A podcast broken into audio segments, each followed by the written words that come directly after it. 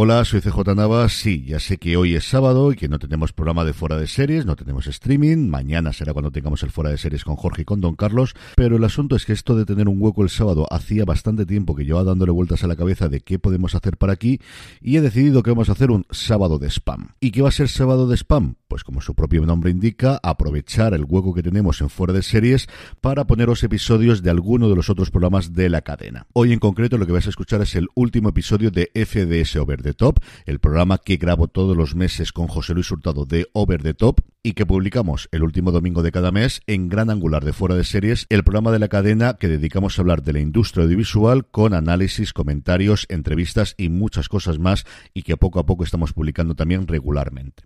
De hecho, mañana domingo en Gran Angular de Fuera de Series tendréis un nuevo episodio, la segunda sesión que tuvimos de mi episodio favorito, el ciclo de charlas que estamos haciendo para el Instituto Juan Gil Albert de la Diputación de Alicante y que en su segunda sesión tuvimos el placer de contar con Alejandro Ibáñez hablando de historias para no dormir. Tenemos muchas charlas en cartera, incluidas todas las de la tercera edición de Series Nostrum y otras novedades que os iremos revelando poco a poco. Por ahora os podéis suscribir ya gratuitamente al programa, allí donde me estéis escuchando, buscando Gran Angular de fuera de series, os pondré el enlace también en las notas del programa. Y para que tengáis una muestra de lo que ahí publicamos, aquí tenéis el último FDS Over the Top con José Luis Hurtado, hablando de las principales noticias audiovisuales del mes de abril, con especial incidencia, por supuesto, la huelga de guionistas, que arrancó un día después de que nosotros grabásemos, y a los resultados trimestrales de Netflix. Que lo disfrutéis y mañana volvemos con el Fuera de Series con Jorge, con Don Carlos y con un servidor.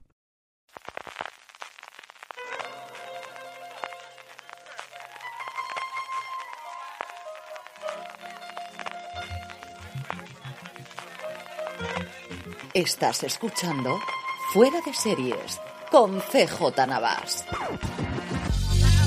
Bienvenidos al segundo episodio de FDS Over the Top, el podcast salmón de la industria de la televisión. Vamos a repasar durante este programa todo lo que ha ocurrido en el mundo de la industria audiovisual durante el mes de abril con José Luis Hurtado de overthetop.es. Como siempre, José Luis, un mes muy tranquilo. Menos mal que el mes de abril ha sido muy tranquilo y además promete ser más tranquilo todavía el principio de mayo. Bueno, pues muy buenos días, Carlos. Pues sí, estamos, además, eh, tú muy atareado con series Nostrum, yo muy atareado teniendo aquí esguinces variados y una bursitis en el codo que he tenido parada la newsletter todo el mes porque, bueno, es lo que tiene vivir en un sitio que, donde hace 5 grados por la mañana y, y 30 por la tarde. Oye, este, y somos mayores ya, esto es lo que pasa.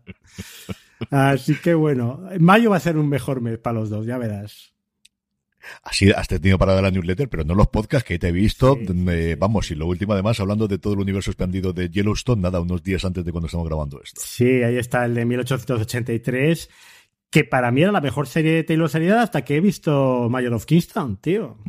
Mayor of Kingstown, eh, no, no tenéis hecho un razones para ver todavía, ¿no?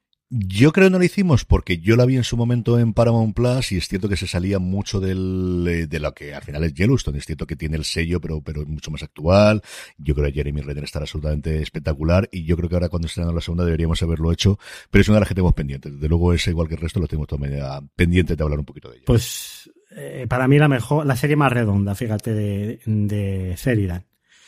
Así que muy, muy contento. Y, y, y agobiado con los estrenos. ¿eh? Casi agradece uno que, que, no te recomienden en una serie. Pero bueno, yo estoy viendo el, el, Hijo Zurdo, precisamente a raíz de escucharte a ti en el streaming diario, uh -huh. y me está encantando, ¿eh? tengo que, que, decirlo. Luego la comentaremos también un poquito al final, porque desde luego va a ser mi recomendación de la semana. Yo sé que estoy muy pesado con ella, lo estaré dentro de nada con Silo, pero mientras tanto lo estaré con el Hijo Zurdo.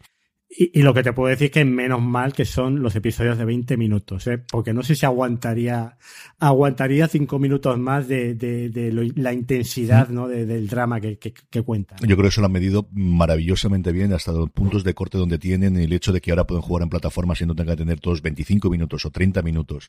Cuando tiene que tener 18 tiene 18 y cuando tiene que tener 24 tiene 24. Eso de verdad que creo que Rafael Cobos y el resto del equipo lo han hecho maravillosamente bien. Hablaremos de, de eso, como os digo, al final, porque antes vamos a hablar de industria y la noticia, evidentemente, cuando estamos grabando esto, el día 29 de abril, a dos días de que concluya o de que venza el acuerdo con eh, entre los sindicatos de guionistas americanos con la patronal audiovisual, es qué va a ocurrir si vamos a tener huelga de guionistas. Esto lo escucharéis a un día antes, todos esperamos o todo el mundo espera que haya una resolución sobre la bocina, pero por si acaso, José Luis, vamos a intentar ver en esta parte de follow-up qué podría ocurrir si, como os digo, el 1 de mayo no se llega a eh, resolución y el 2 de mayo tenemos huelga. Bueno, pues vamos a hacer un poco la película de, todo lo que ha pasado este mes, ¿no?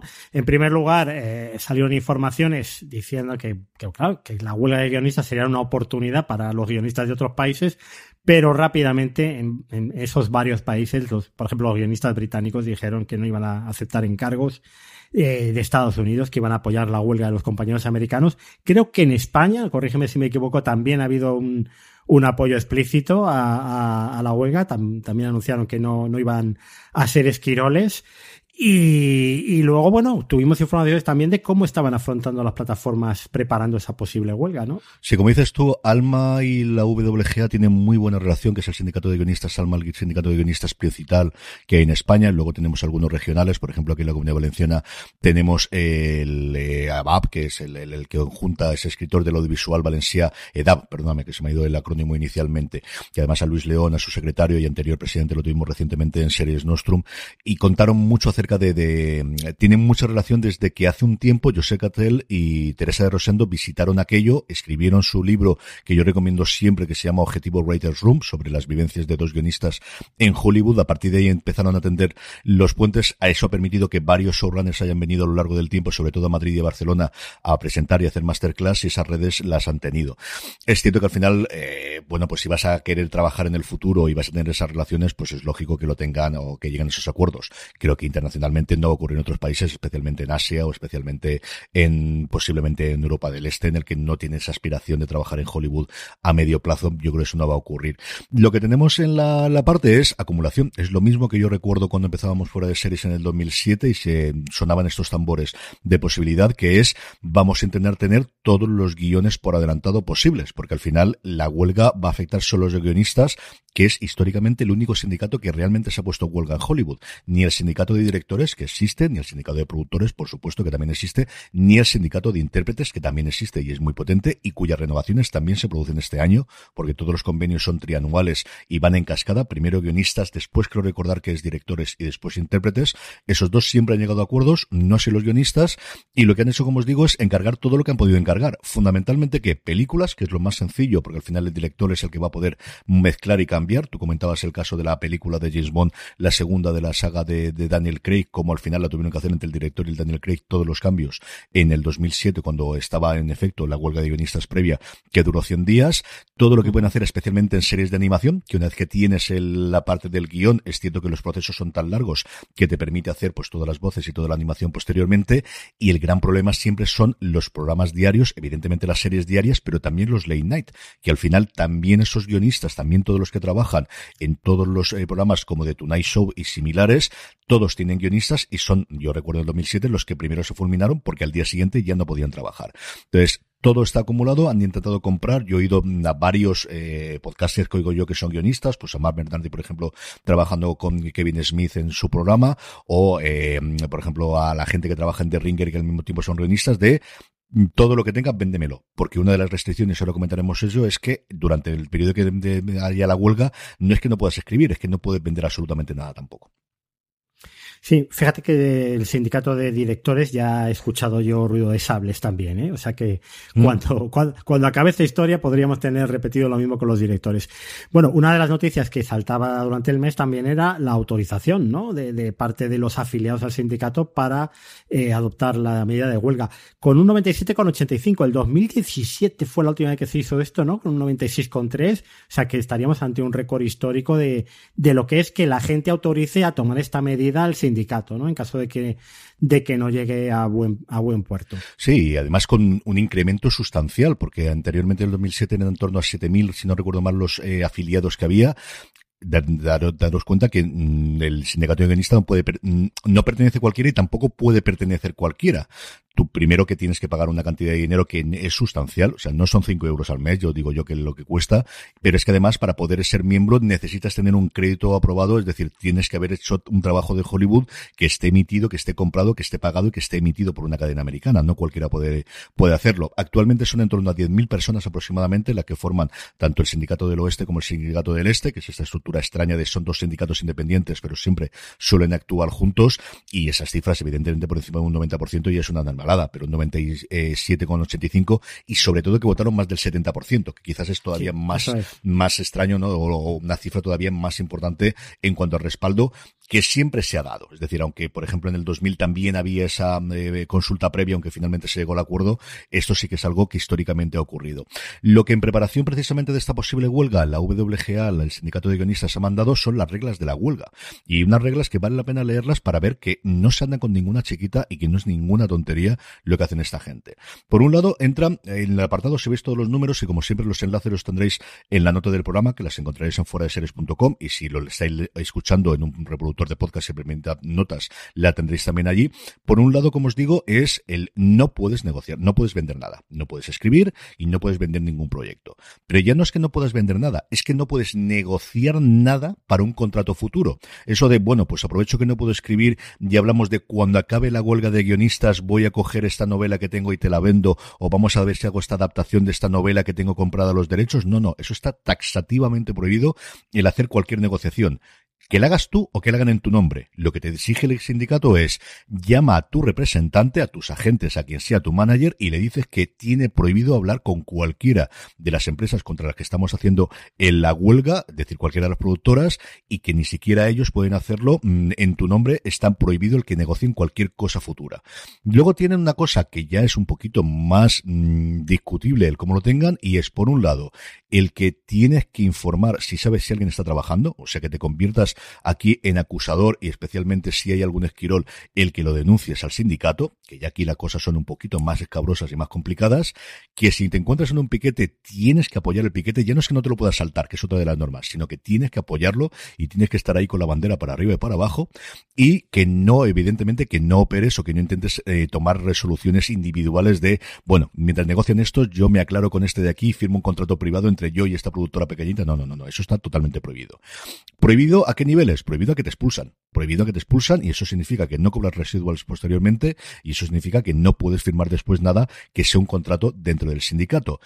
¿Qué es lo que le queda fuera o qué es lo que queda fuera? Queda fuera fundamentalmente la gente que puede trabajar como guionista sin ser al sindicato, que evidentemente ahí no tienen ninguna capacidad de fuerza, más allá de la que dicen que ya han establecido y que ya hicieron en el 2007, que es si alguien que no está en el sindicato hace trabajo ahora durante la huelga, si se produjese, evidentemente que sepa que tiene que cerrar las puertas de por vida. Nunca, jamás en la vida, por mucho que yo le suplique y ahí intente hacer cualquier cosa y diga yo me era joven y me equivoqué y perdón, perdón, nunca volverá a pasar, jamás, jamás entrarás dentro del sindicato aunque no pueda hacerlo.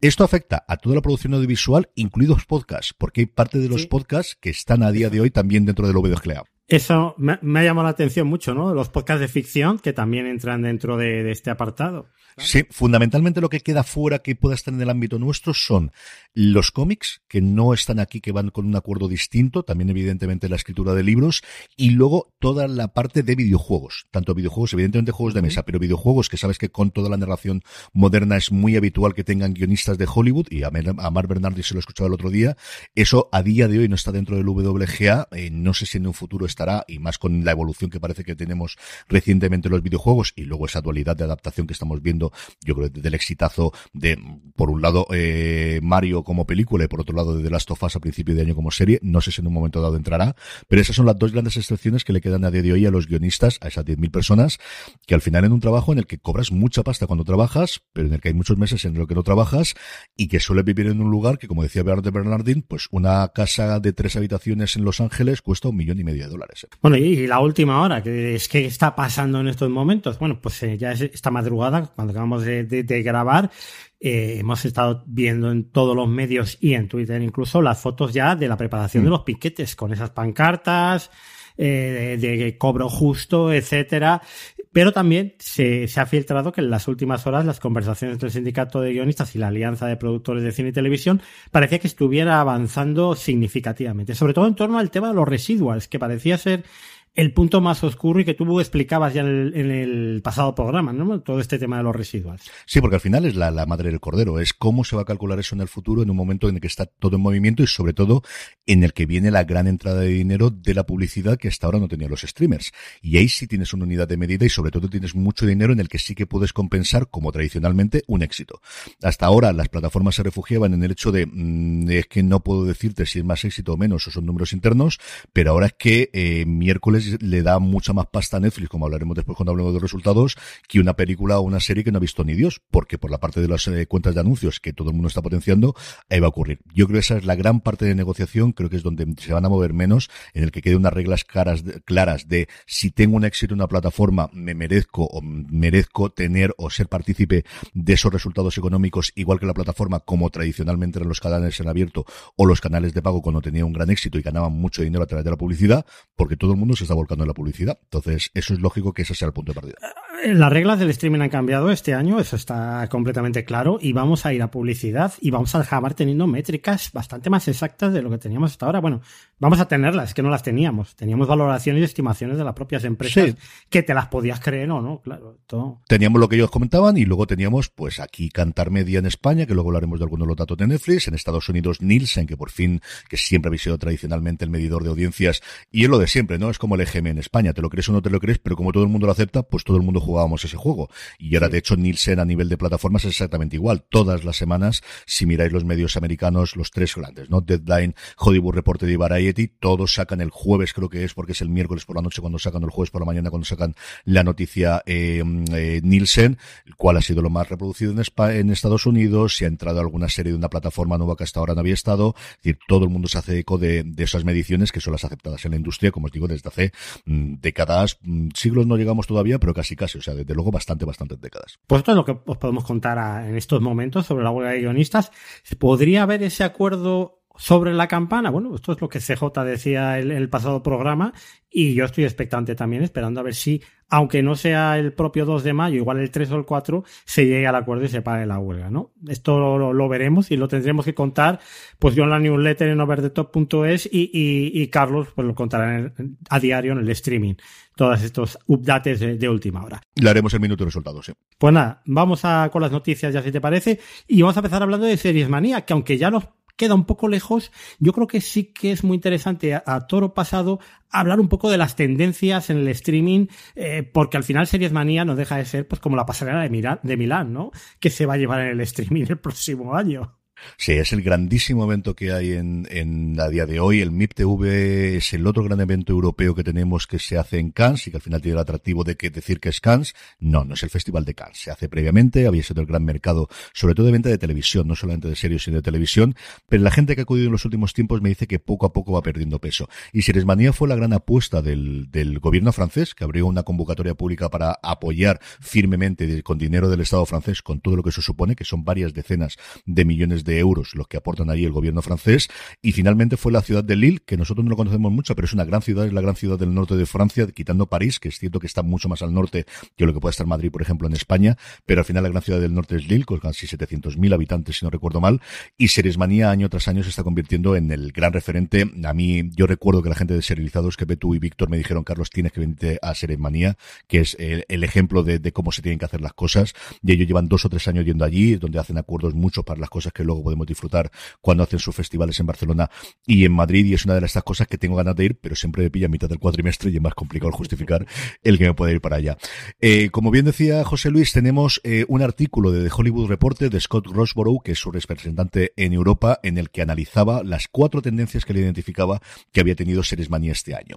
Que al final son pues las tendencias generales que estamos viendo en la industria en los últimos tiempos, en específico para Europa. Por un lado, la producción local en cada país con objetivo de que tenga una internacionalización Yo creo que eso desde Narcos es lo que todo el mundo busca.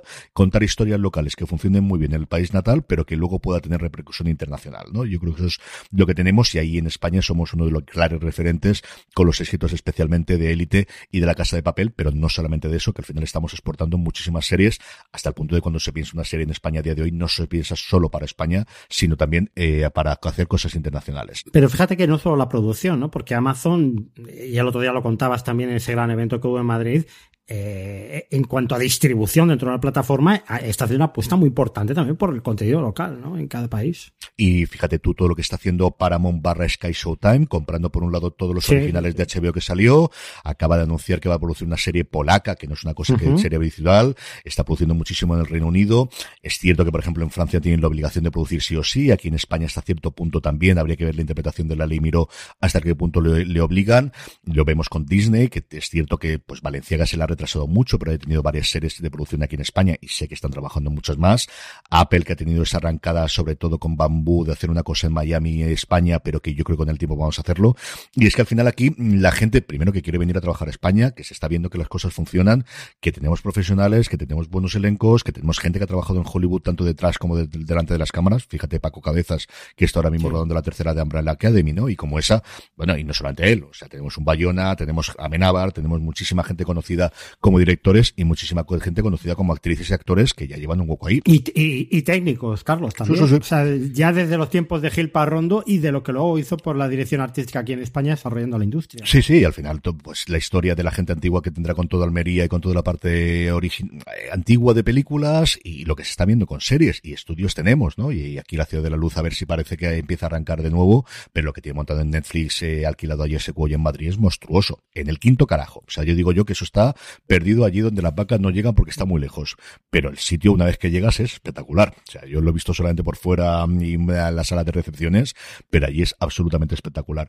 La segunda, franquicias, nos ha fastidiado Mayo con las flores. Ya, ya, ya sabemos que todo el mundo quiere las franquicias. O sea.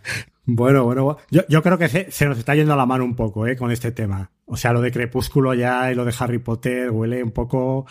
Uf, son apuestas. Eh, a ver, e, ellos buscan un éxito inmediato, claro, y que, y que se vea lo que hacen.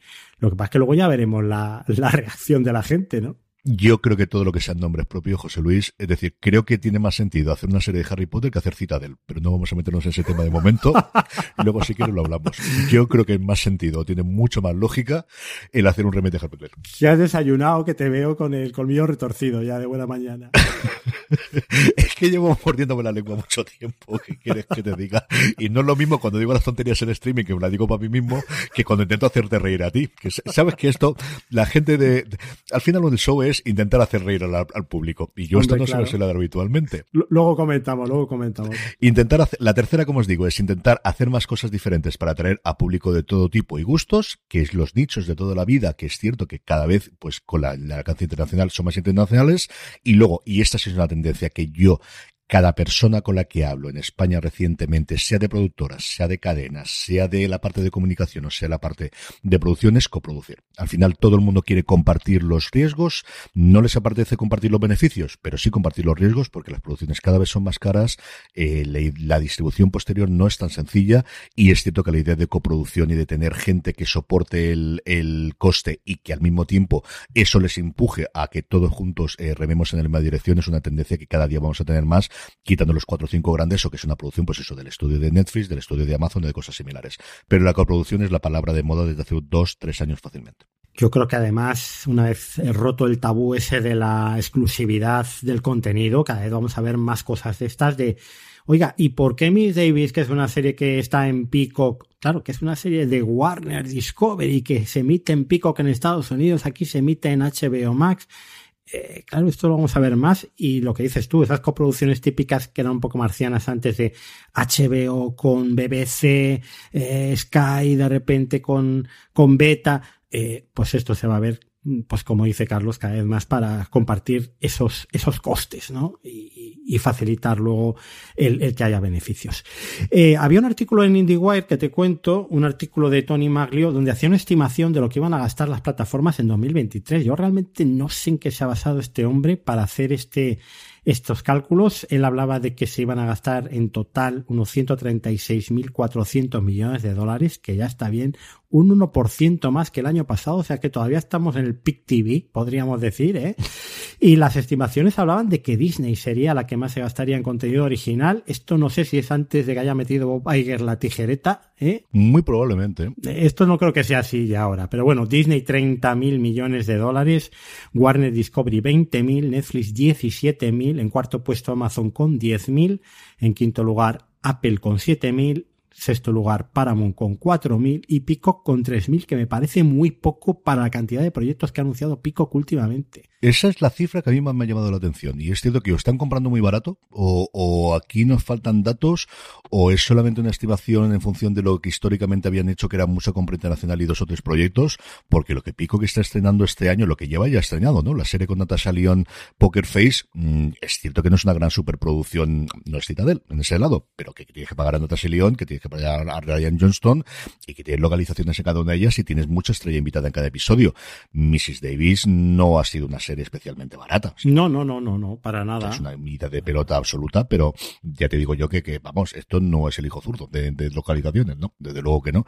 Yo es la parte que me da, y es cierto que Peacock, sobre todo lo que tiene, igual que da una buena forma Paramount, también es, no sé si él ha tenido en consideración solamente nuevas compras o también lo que están pagando por licencias especialmente de deporte, porque a Peacock, que al final la gran apuesta suya para el lanzamiento fueron los Juegos Olímpicos que se retrasaron, va a tener los Juegos Olímpicos de invierno, es el quien tiene a día de hoy los derechos de la Premier League, que son los más caros del fútbol internacional con diferencia, y no paga evidentemente lo mismo que se paga en Inglaterra por los derechos de la liga inglesa, pero aún así Estados Unidos es el segundo gran mercado del deporte eh, rey eh, de la liga inglesa. Eh, Paramount Plus, por ejemplo, tiene los derechos de la Champions de hoy, pero también tiene de partidos de la NFL que supongo que lo compartirán y tiene también de golf. Yo donde suelo ver varios, hasta que hace la conexión Movistar Plus, donde veo varios de los, de todos los partidos o de todos los eh, torneos de golf del fin de semana, lo tiene también Paramount. Entonces no sé hasta qué punto metido ahí también la parte de deporte. Pero mmm, a mí es la que más me ha extrañado mucho más que los 30.000 de Disney, me lo creo. Los 20.000 de Warner, sí, hasta que meta la tijera. Los 17.000 de Netflix, en lo que tiramos. A mí me parecía muy poco, desde luego, Pico y Paramount con 3 y 4.000, con lo que estamos viendo sobre todo de compras internacionales que comentábamos antes, José Luis. Joder, si empiezas a contar solo las series que tiene Taylor Sheridan en preparación, es que me parece poquito también. En fin.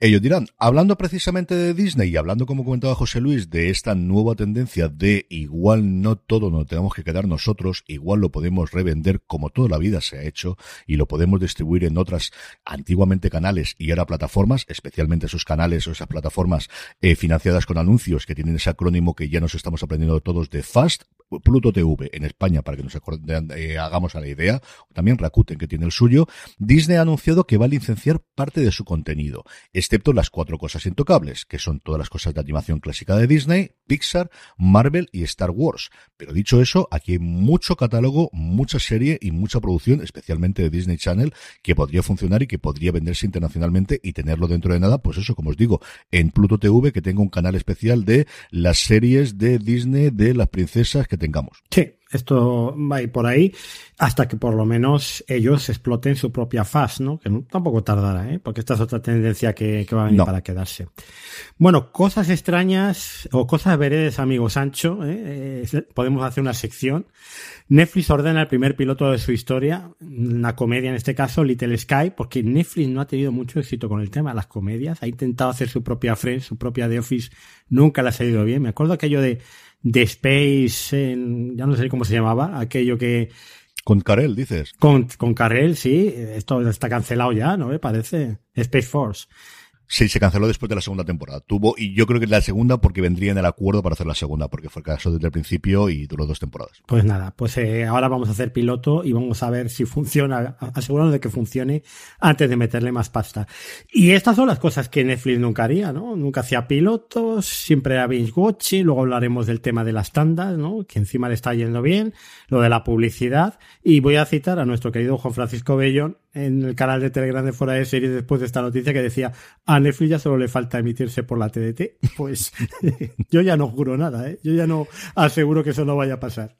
La prueba de tener un canal lineal o de alguna forma el darle el botón y ese añame algo la tuvieron. Es cierto que la han retirado, pero yo creo que canales lineales van a tener y conforme le están funcionando la cosa de anuncios, que luego hablaremos largo y tendido en el tema de la semana, yo no descarto absolutamente nada de que tengan una especie de Pluto TV y de Canal Fast en breve. Yo no lo descarto absolutamente nada que lo tengan en no pasar mucho tiempo. Hmm. Los cambios, eh, la otra gran noticia junto con la de Netflix este eh, mes en cuanto a gran plataforma era lo que iba a hacer Warner Media Discovery con esa unión o con esa conjunción que iba a tener de los catálogos de por un lado HBO Max y por otro lado de Discovery Plus. Sabíamos que finales de integración no va a ser absoluta total, porque seguirá manteniéndose Discovery Plus para los anunciantes, o mejor dicho, para los suscriptores que tradicionalmente han tenido. Y sobre el resto, pues sabíamos muchas cosas y realmente el nombre era cierto. HBO Max pasará a llamarse Max en nada, ahora mitades de mayo en Estados Unidos. Aquí en España no se llegará a este cambio hasta el año que viene. Lanzar una nota de prensa precisamente diciendo que eso no nos va a afectar a nosotros hasta el 2024. Aprovecharon el evento para anunciar muchísimos proyectos, como decía José Luis antes, quizá el más gordo y el que tiene pinta de que se había firmado horas antes, era el de adaptar todas las novelas clásicas de Harry Potter, toda la saga, no las novedades, no la obra de teatro, no las cosas que están haciendo, no, no, las novelas clásicas a serie en un futuro. Y la otra cosa que a nosotros nos interesa más o que podemos hablar es cómo van a quedar los precios y cómo van a quedar las tarifas actualmente en Estados Unidos. Un sitio donde recordar, por comparación con nosotros, a nosotros nos cuesta día actualmente eh, nueve de, eh, la tarifa más cara que tenemos en España son 9 euros, luego sabéis que hay ofertas si te eh, suscribes todo el año. Tuvimos esa oferta inicial de lanzamiento del 50%, que posteriormente se subió. A día de hoy son 9 euros lo que cuesta HBO Max, mientras que en Estados Unidos la tarifa base, que es la que viene históricamente de HBO, son 15 dólares. ¿Qué es lo que va a quedar ahora? Ahora lo que vamos a tener son 9,99, es decir, 10 dólares la tarifa con anuncios o 100 dólares, lo tradicional de lo multiplicas por 10 y te ahorras dos meses, si la pagas durante todo el año, o la pagas por anticipado para todo el año. La siguiente tarifa nos vamos a 16 dólares y tendremos lo que ellos llaman Max Ad Free, es decir, sin anuncios, para tener como os digo, la tarifa sin anuncios es el equivalente a lo que tenemos ahora que pagamos 9, ellos pagan 16, con dos streams simultáneos. Y por último, la Ultimate, con mejor calidad de imagen y que permite hasta cuatro simultáneos, nos iremos a 20 dólares, lo que cuesta a día de hoy la tarifa clara de, eh, de Netflix, o nuevamente 200 dólares si lo pagas por anticipado, que ya es una cifra que sí, que cuando multiplicas 20 por 10 te da esto, pero no es lo mismo decir 20 que decir 200 dólares para pagarlo anticipado, ¿eh, José Luis?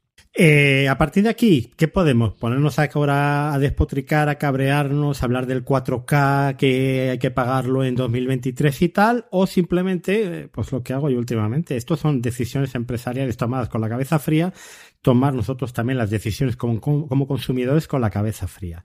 Entonces, ¿qué vamos a tener? Yo creo que esta es la tendencia que se va a imponer en el streaming. Estas tres tarifas exactamente. Ponle mm. igual que por el poder adquisitivo español un poquito mm, menor que el norteamericano, nos vamos a ir a una horquilla, yo creo que la misma que hay en Netflix ahora, unos 6, 7, 13, 14, 18, 19 esas van a ser las tres suscripciones y la decisión será, ¿me como los anuncios? No me como los anuncios. Si no me como los anuncios, el HD va a estar en torno a los 13 euros. De momento compartiendo cuenta, ya veremos si más adelante también al estilo de Netflix con recargo. Que yo creo que es algo que le va a funcionar a Netflix a medio plazo, ya verás. Y lo de los anuncios, seguro que le va a funcionar.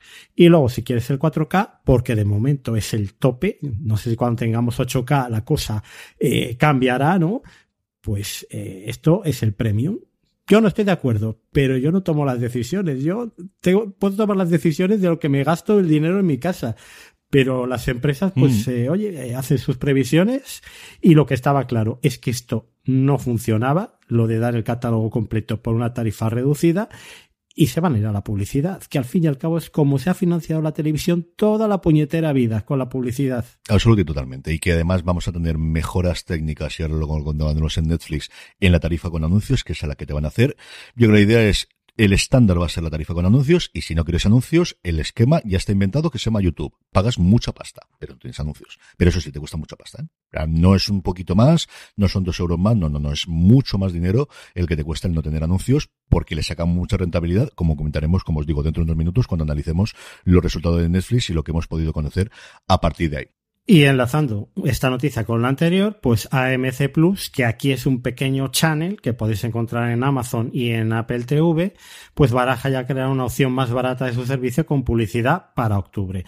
¿Cuánto más barata? Hombre, aquí ya es muy barata. Aquí son 4 euros. Bueno, pues echarle el doble para, para tener los, para no tener anuncios y los 4 euros que cuesta ahora AMC Plus al mes, pues será con anuncios. Esta es la tendencia. O sea, no hay otra vuelta de hoja y como sigo, podemos enfadarnos, podemos cabrearnos o podemos eh, pues pensar fríamente realmente qué plataformas son las que más usamos y qué plataformas nos compensan y ver cuántos anuncios suponen al final eh, una hora de programación y si es asumible para nosotros. Sí, y yo creo que al final es darte de alta y darte de baja y bueno, pues lo que está haciendo toda la gente al final para hacerlo, ¿no? Cada uno se reúne con su cartera y la gente que tenga alrededor y decide, bueno, pues esto es lo que vamos a hacer o esta nos la mantenemos siempre porque los críos la ven o porque yo la veo habitualmente y el resto pues voy entrando, saliendo o viendo cómo funciona.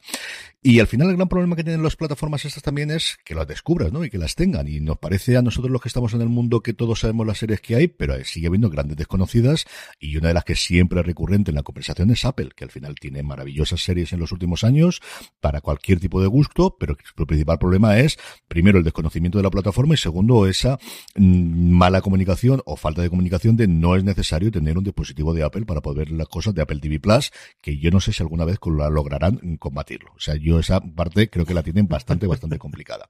Y en la línea de darse a conocer y dar a conocer sus producciones, han firmado un acuerdo que yo creo que será extensible si encuentran un partner aquí en España, y yo creo que desde luego novias no les faltan. Movistar. Movistar probablemente, ¿no? Yo creo que Movistar o Vodafone, eh, sea la cualquiera. Yo creo que Orange estaría dispuesta, pero creo que tiene que ser uno de los dos grandes. Creo que tiene que ser Vodafone o tiene que ser Movistar. En Estados Unidos lo he encontrado con Canal Plus, que sigue funcionando allí bajo ese nombre, y lo que van a hacer es poner su contenido directamente en Canal Plus. Y no, no es como ocurre ahora en Movistar de yo me suscribo a Netflix, entonces salto y voy a Netflix. No, no, es que el contenido va a estar dentro de Canal Plus, se va a poder ver sus series como The Morning Show, como Fundación, como Teherán, en algunos de las emisiones lineales que tiene Canal Plus. Como os digo, es una apuesta fundamentalmente por dar a conocer el catálogo y que según dice Eddie Q, el, vicepresidente encargado de toda la parte de Apple TV Plus, tendrá un momento de fin y que al final es, bueno, pues a Canal Plus le permite tener un contenido adicional que dar a sus abonados y Apple TV Plus dará a conocer su catálogo y que al final, pues si la gente les engancha esas series, pues tengas después el poderte. Algo similar a lo que han hecho en su momento para el lanzamiento de las plataformas, los canales en abierto en Estados Unidos, poniendo el primero o el primero y el segundo episodio de alguna de las series que van a sus plataformas de streaming y luego diciéndote, y si te gusta esto, ahora te puedes ir a Paramount Plus, o te puedes ir a Pico, o te puedes ir a Disney Plus, ¿no? Yo creo que es una buena idea mm, y como decía José Luis, yo creo que esto no tardará demasiado en llegar a España si funciona bien allí. Eh, creo que el acuerdo, desde luego, con Movistar Plus es el más lógico y si no con Vodafone o si no con los dos, pero creo que es complicado hacerlo con los dos simultáneamente. Canal Plus Francia, ¿no? Cuando hablas de. Sí, sí, Canal, Plus, Francia. Efectivamente. Bueno, pues eh, yo creo que es el principal problema, lo comentas tú. El principal problema es que la gente no sabe cómo ver Apple TV Plus y le suenan cada vez más series. Eh, Ted Lasso yo creo que la conoce casi todo mm. el mundo, aunque muchos no la hayan visto, le sonará. Y esta es una forma de dar a conocer al gran público y aquí en España Movistar sigue siendo el gran público por el tema del fútbol, eh, pues esas series y, y luego con, con, la posibilidad de, de, que continúe una suscripción, ¿no? Por cierto, mira, voy a aprovechar Drops of God, que no sé si la habrás visto. He empezado a ver los primeros cinco minutos, pero la no me acuerdo si me digo, es de estas películas, series que quería ver en la pantalla grande y viéndola quería mm. decirme algo y a partir de ahí no la he llegado a ver. Pues es para, para, pantalla grande, efectivamente, y para mí la primera gran serie de Apple del año. Uh -huh. eh, la primera que retoma un poco el, el fantástico 2022 que tuvo Apple con series de gran calidad. Bueno, eh, los despidos, los despidos en Disney, eh, el musical, podríamos decir. Eh, ha habido una segunda oleada de despidos, porque ya sabéis que a finales de abril iba a haber esa segunda entrega de, de la boda roja en Disney, y ha salido, pues, pues es que casi podríamos empezar por quién se ha quedado, ¿no? y acabaríamos antes. Bueno, han sacado altos cargos de, de, encargados de la programación, tanto en ABC, que es la network tradicional propiedad de Disney, como en Freeform. ¿Que Freeform qué es exactamente? ¿Una cadena de cable básico? Porque no la tengo yo muy controlada. Cable básico es la antigua ABC, mm, ay señor, la ABC Family. ABC Family, eso es, vale. Bueno, pues han salido también los responsables de marketing de 20th Century Television. Ha salido, eh, fíjate, este sí que ha sido un poco sorprendente. J.R. Jimerson, el director de productos de Disney eh, Streaming, que fue quien supervisó el acabado final de las plataformas de Disney Plus, de Star Plus en algunos países, de Hulu, diseñó la experiencia de usuario y que ha sido despedido. Su principal colaborador ya había salido unos meses antes, ¿no? Jimerson que vino del tema del, streaming de, las ligas de, de béisbol, ¿no? Que fue donde Disney sacó todas sus infraestructuras. Sí, yo a Jimerson lo conocía precisamente por lo que dices tú. O sea, la primera gran eh, compra que hace Disney para meterse en el mundo del streaming cuando decide que va a romper con Netflix es buscar un sitio o buscar una eh, tecnología que esté desarrollada y que permita el streaming con garantías. Y en ese momento, aunque parezca mentira, quien mejor lo tenía desarrollado era BAMTech, que era una mm, startup que había creado dentro de la MLB, dentro de la, de la liga, de las, de las grandes ligas americanas, porque claro, el béisbol es un deporte que se emite todos los días, que jugamos 162 partidos cada uno de los equipos en un periodo relativamente corto de tiempo, que normalmente juegan simultáneamente como 20 o 25 partidos y con muchas cámaras simultáneas. Entonces, nadie tenía eso. De hecho, mm, cuando hubo el primer gran follón con uno de los finales, creo que de la cuarta temporada de Juego de Tronos, que se cayó, despidieron a todo el mundo creativo y a toda la gente que estaba gestionando entonces HBO Go, que era la plataforma que tenían ellos, y HBO Now, que es la que te podías suscribir independientemente, y adoptaron toda la tecnología de. Disney entró allí como accionista inicialmente y cuando vieron que aquello funcionaba muy bien y ya apostaron por la, por la, eh, por la plataforma para montar Disney Plus y todo lo demás, la compraron completa BAMTech a, a MLB por 3.000 millones de dólares en su momento. Era un tío, como os digo, muy valorado porque era la, la que se considera el golden standard, ¿no? El estándar que teníamos de calidad en cuanto a streaming simultáneo Además, un streaming que te permitía hacer deporte en directo, que no es ninguna chorrada. Fijaros Netflix los problemas que está teniendo recientemente cada vez que ha intentado hacer algo de emisión en directo. Y desde luego la salida, yo tiene más pinta, ah, sabiendo que había salido su colega, como decías, que es una cosa medio pactada, porque quieren hacer otra cosa, porque al final el, paquete de despido de este hombre tiene que ser muy alto, que el que lo hayan decidido decir porque era una persona muy importante, al menos a nivel técnico. Es cierto que era mucho más importante cuando había que montar la plataforma que ahora que ya está montada, eso también es verdad. Bueno, y también sabemos que sigue pendiente el tema de Hulu, porque no creo yo que Disney mantenga dos plataformas de streaming por separado en Estados Unidos mucho tiempo más. Entonces, bueno, en enero creo que, eh, que, cumple el contrato, donde tienen que comprar su parte a Concast y ahí veremos probablemente en qué queda todo el negocio del streaming de Disney, que va a ir también pues a las tres tarifas que hemos hablado antes. Esto es inapelable. inapelable. Eso va todo el mundo. Y ahí ese juego de, del pollo, como dicen los americanos, de ver quién se atreve antes. Pues claro, el acuerdo es una cosa curiosísima, porque tiene una opción de compra y de venta a Comcast. Comcast puede tanto obligar a Disney que le compre su parte de Hulu, como a permitirle comprar la parte de Hulu de Disney. Y a día de hoy nadie está claro si lo que quieren es una cosa o es otra. Eso es, después de la huelga de guionistas, yo creo que la cosa se empezará a caldear en octubre, noviembre, la más divertida que tenemos del mundo, porque es mucha, mucha pasta que se está moviendo ahí. Y, y desgraciadamente seguimos con la oleada de despido. José Luis hablaba de la de Disney Plus, todos conocimos la que tuvimos en Warner Media Discovery en los últimos tiempos, pero la siguiente es la de Amazon. Y es que Amazon va a despedir a unas 100 personas de sus dos divisiones audiovisuales, Amazon Studios y Prime Video, es cierto que la gran mayoría de lo que anuncian es que sean, por un lado, redundancias que tuvieron en la compra de MGM, pues gente normalmente del departamento de contabilidad, del departamento de marketing, de puestos que tenía sentido cuando eran dos compañías independientes, pero tienen menos a día de hoy. Mucha gente del área tecnológica, nuevamente no tiene sentido el que tengamos esa parte, pero sí es cierto que eh, hay un despido bastante importante que es el de Tracy Lenz, que ha sido la jefa de televisión creativa y de eh, la parte de Unscripted, que es como ellos llaman todo lo que no es una serie de ficción, toda la parte de documentales por un la, perdóname, toda la parte de entretenimiento, de realities y de cosas similares, que especialmente en España les funcionan tremendamente bien, de Amazon Studios hasta ahora. Así que 100 personas de 7000 que actualmente forman eh, tanto Amazon Studios como Prime Video en una cosa que todo el mundo está haciendo, que son recortes porque nadie tiene claro cuál es el futuro de todo este, de todo este invento, José Luis. Sí, y bueno, yo creo que Amazon también tiene que reestructurarse y tiene que, sobre todo, buscar cuál es su estrategia. ¿Quieres que hablemos aquí de Citadel en este momento? Venga, dale, dale, que tú tienes.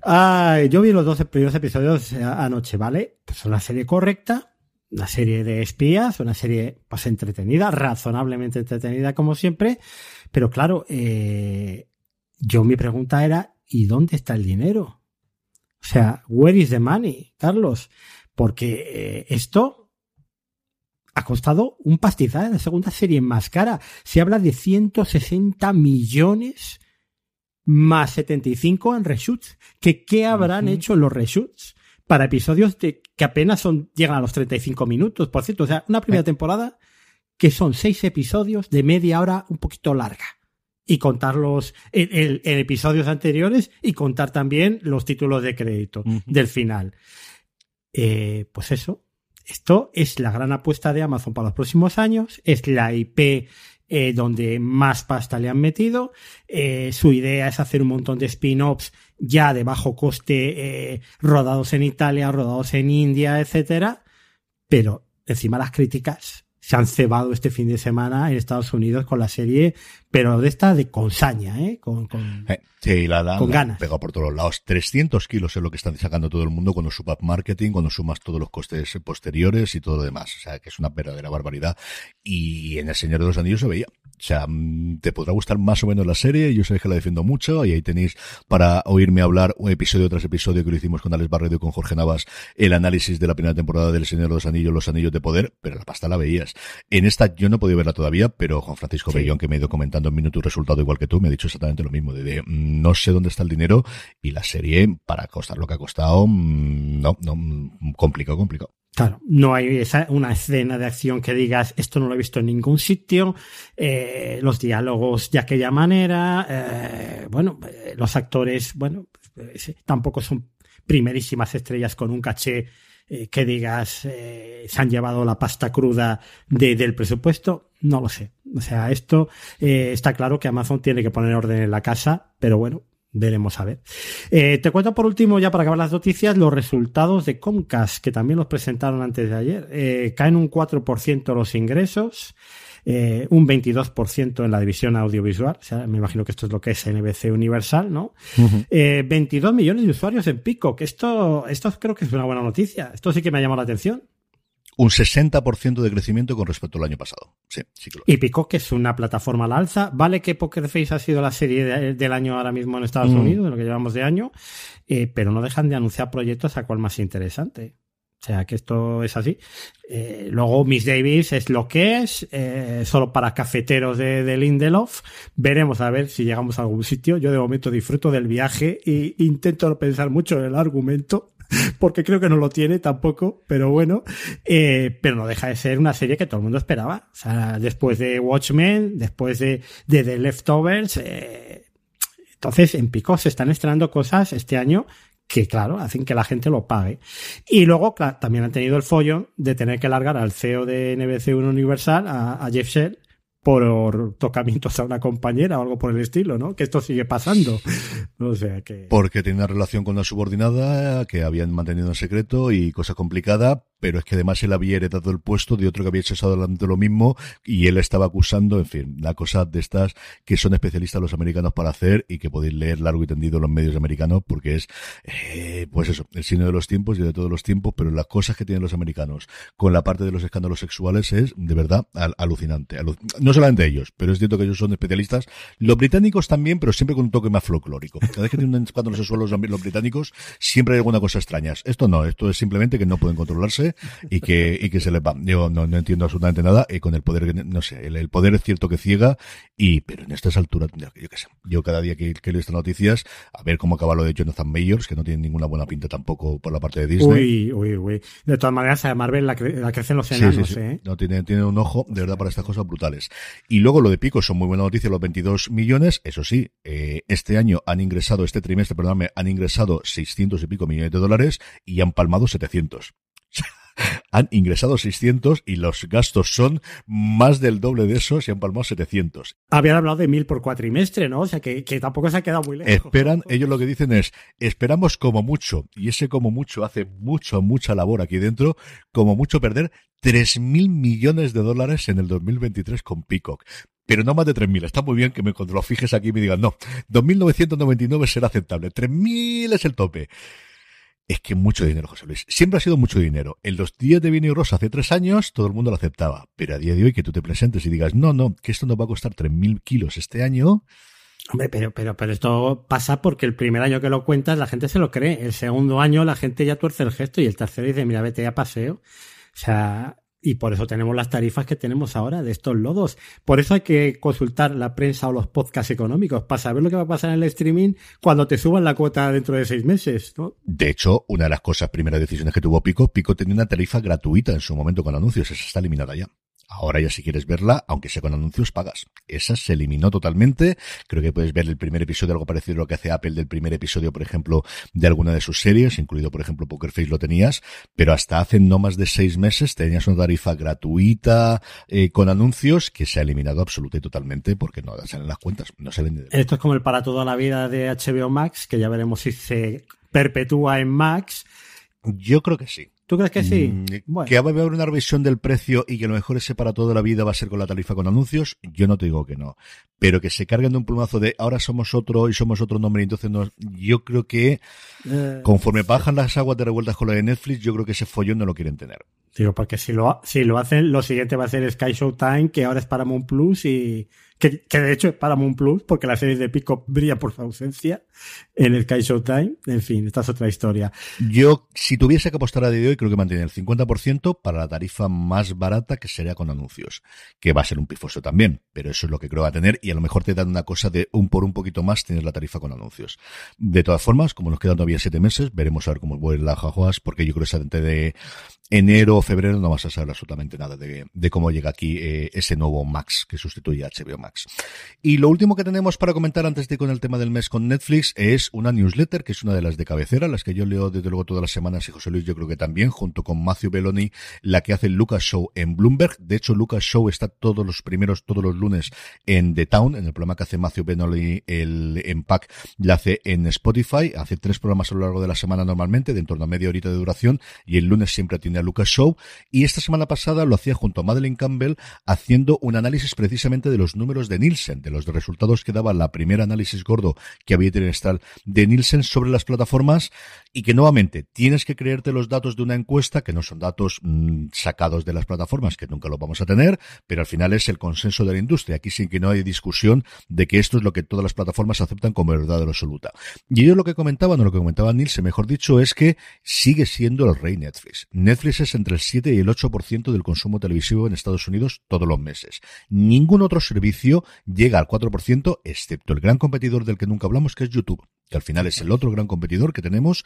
Y hablando de con anuncios, quien sabe montar un modelo con anuncios, sin ningún género de dudas, es YouTube. Luego, la gente pasa más tiempo en Estados Unidos viendo Netflix que Hulu, Disney Plus y HBO Max, las tres plataformas juntas. Y también representa del 70 al 80% de los 10 programas más vistos semana tras semana en Estados Unidos, que se dice pronto. Esto me parece el dato más demoledor de todos los que has dado sobre Netflix. Y que luego vamos a insistir en ello en la parte de Netflix.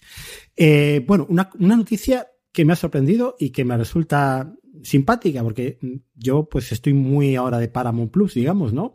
Y es lo rápido que ha crecido el servicio en Estados Unidos, que es uno de los más nuevos, junto con Peacock, yo creo, porque han sido de los últimos en llegar.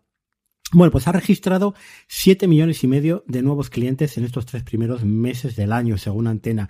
Eh, más que Netflix y Hulu juntos. O sea, que ha sido la plataforma con un mayor crecimiento en lo que llevamos de año. Eso sí, alrededor del 7% de las personas que lo pagan, pues luego acaban cancelándolo, ¿no? A final de mes. Pero, como digo, sigue siendo la que más crece. Eh, y bueno, no sabemos cuánta gente ve en realidad Paramount Plus solo la que lo paga, porque pues estos datos no son auditados mm. por Nielsen a día de hoy. Esto tendremos que esperar a la publicidad para saber verdaderamente las audiencias, ¿no? Pero de momento es lo que tenemos. Sí, es cierto que al final cuando la plataforma está en un suelo es más fácil ir creciendo, pero para Plus viene de CBS All Access que ya tenía que no es pico, que nació desde cero. O sea que al final es de hecho la plataforma más antigua después de Hulu que hay en Estados Unidos, al menos en su origen, como CBS All Access. Luego otra cosa también curiosa del análisis o de lo que aparecía en la newsletter de Lucas Show es que tenemos siempre esa tendencia a pensar de Netflix tiene un gran estreno que ve todo el mundo el fin de semana y luego desaparece y nadie se acuerda de él. Es. Pues no del todo. Y es que los lanzamientos semanales son los mejores para mantener interés y los programas de Netflix no tienen impacto cultural, esa es la sensación que tenemos, pero es cierto que los mayores éxitos de Netflix pasan más tiempo en el top 10 que cualquier otro programa de Amazon, de Disney Plus o de HBO Max. Es decir, que cuando Netflix consigue un miércoles, consigue un agente nocturne, consigue ahora, por ejemplo, la diplomática, que parece que va a ir por ese mismo camino, o recientemente Bronca, esas series se ven mucho y el boca a oreja funciona tremendamente bien y al final tienes esa masa de, de espectadores que permite que esas series semana tras semana aguanten mucho más tiempo que los grandes éxitos de HBO Max, los grandes éxitos de Disney Plus, de Amazon o de la propia Hulu. Esto es una cosa muy curiosa porque igual durante la emisión de The Last of Us, durante esas siete semanas, realmente eh, parece que se sigue hablando más de The Last of Us y no de la serie que se ha estrenado en Netflix, pero Netflix o, o estas series de Netflix son corredoras de fondo. Luego siguen perpetuándose mes tras mes a un ritmo constante, los visionados, o sea, una transmisión como más lenta, pero que se perpetúa más en el tiempo, ¿no? Bueno, pues a raíz un poco de todos estos datos, eh, hay otra cosa que yo creo que no se, nos, escapa en los últimos meses y es como Netflix ha abogado por una fórmula mixta entre el estreno semanal y el binge watching clásico de Netflix de temporada completa. Y es el estreno en dos tandas. Lo hemos visto con Stranger Things, lo hemos visto con You, cada vez lo vemos con más series, ¿no? Es algo que Disney hace con sus series de network, pero estos son por otra razón. Esto es por tema de ir traduciendo también las distintas tandas de network, que ya sabéis que suele descansar mm. en finales de diciembre, etcétera. El modelo de lotes de Netflix, eh, bueno, pues un poco extender la vida útil de las series, eh, ampliar un poco el periodo de, de que la gente siga suscrita y que pues le está funcionando muy bien, porque si aumenta la cantidad de tiempo que los programas de Netflix están entre los 10 primeros, pues casi quiere decir que eh, esa primera tanda de la temporada de You eh, continúa o, o, retoma o espera a la segunda tanda estando ahí muchas veces en el top 10, ¿no? O muy cerca del top 10. Sí, es totalmente. Es decir, yo creo que si tenía alguna duda, lo de Stranger Things les ha quitado todas las dudas. O sea, eso va a ser la tendencia. Tú lo decías con You recientemente. Firefly Lane, por ejemplo, es una serie que le gusta muchísimo a mi mujer. Ha hecho exactamente lo mismo también en dos tandas. Les permite a ellos salvaguardar el orgullo de nosotros seguimos apostando por el binge watching y emitimos todo de golpe y no tener que envaindársela, que yo creo que en algún momento lo harán, de estrenamos semanalmente mm, y desde luego al menos es un modelo que inventó AMC. Recordad que AMC lo hacía originalmente con The Walking Dead especialmente y lo hizo también con Breaking Bad en su momento y lo hizo también con Better Call Saul más recientemente pero es la tendencia de, de, al menos tener esa situación intermedia que no es la estreno semanal que hemos dicho por activa o por pasiva que no vamos a hacer, pero esto es lo que, lo que vamos a intentar alargar el contenido que tenemos ya que lo estrenamos todo de golpe todos los viernes y ya no solamente los viernes, cada día tenemos más estreno los miércoles, cada día tenemos más estreno los jueves, cada día tenemos más estreno los martes dentro de Netflix. Y luego lo último que tenemos es acerca de la producción internacional y aquí lo que ha ocurrido en el último, eh, entre los últimos análisis que ha hecho Nielsen en Estados Unidos es que eh, la invasión que había ido especialmente por series internacionales, yo creo fundamentalmente coreanas y también de algún caso de europeas. El año pasado, eh, o cuando teníamos los anteriores, teníamos unos datos de audiencia tanto equivalente en televisión en inglés con televisión en el extranjero, pero no ha continuado esta tendencia. Y es que en el último año, en los primeros meses de 2023, en el análisis que se hace este trimestral que ha hecho Nielsen, cada vez se está viendo más series de nuevo en inglés, pero yo creo que esto sí que es una cosa que depende mucho de si tengas una cosa como el juego de calamar o no la tengas, sencillamente. Bueno, pues si te parece bien, vamos a pasar al tema del mes. Vamos con ello. Y evidentemente el tema del mes, como os anunciábamos en el final de nuestro programa de marzo, son los resultados trimestrales de Netflix tanto la parte numérica como la parte de cómo va a cambiar su táctica y su estrategia a medio plazo, José Luis, y empezamos con una noticia muy curiosa y es un sniff sniff y es que el negocio que hizo resurgir, o que hizo, mejor dicho, nacer a Netflix, parece que por fin se van a desprender de él. Pues sí, los famosos sobres rojos donde devolvías los DVDs que alquilabas online, pues ya para pasar a mejor vida yo lo que me sorprendió es que esto siguiera funcionando, si yo soy sincero, ¿no? Pero bueno, fue la primera noticia de, de, esa presentación de los resultados.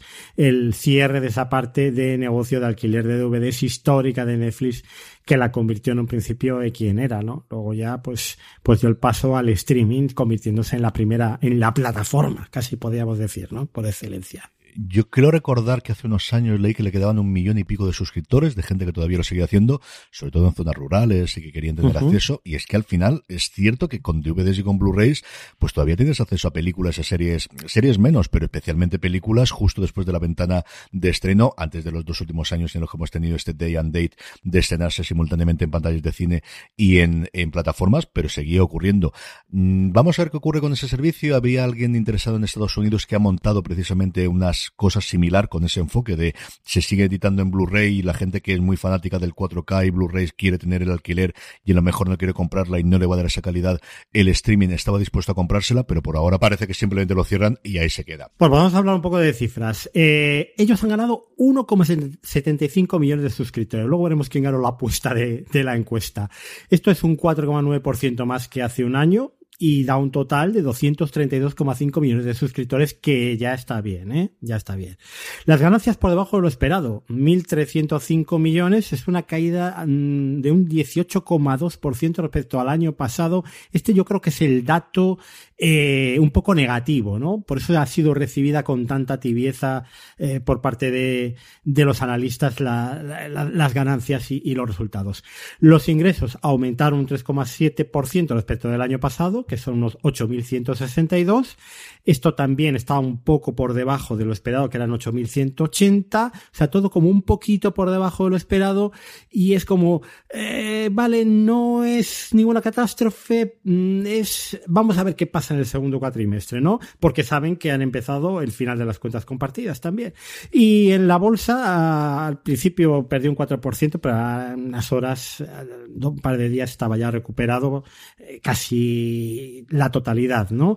Con lo cual, pues se mantienen las órdenes de compra, aunque sin euforia, que al final es lo que eh, bueno, pues lo, lo, que todo el mundo está atento, ¿no? A la reacción de Wall Street es eso, pues sigue comprando, eh, se mantiene más o menos el precio, pues, pues vale, pues tiramos otros tres meses por delante, ¿no?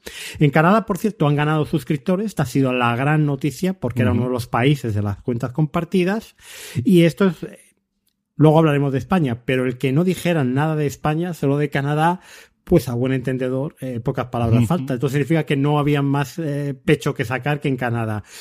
Y esto les ha animado, obviamente, a que ya anuncien que para el segundo cuatrimestre pondrán en marcha el tema del fin de las cuentas compartidas en Estados Unidos, que si yo no me equivoco aquí en España no están bloqueando más que testimonialmente algunas cuentas. Hay gente que sigue compartiendo y que dice, bueno, de momento, oye, yo sigo como estoy, ¿no?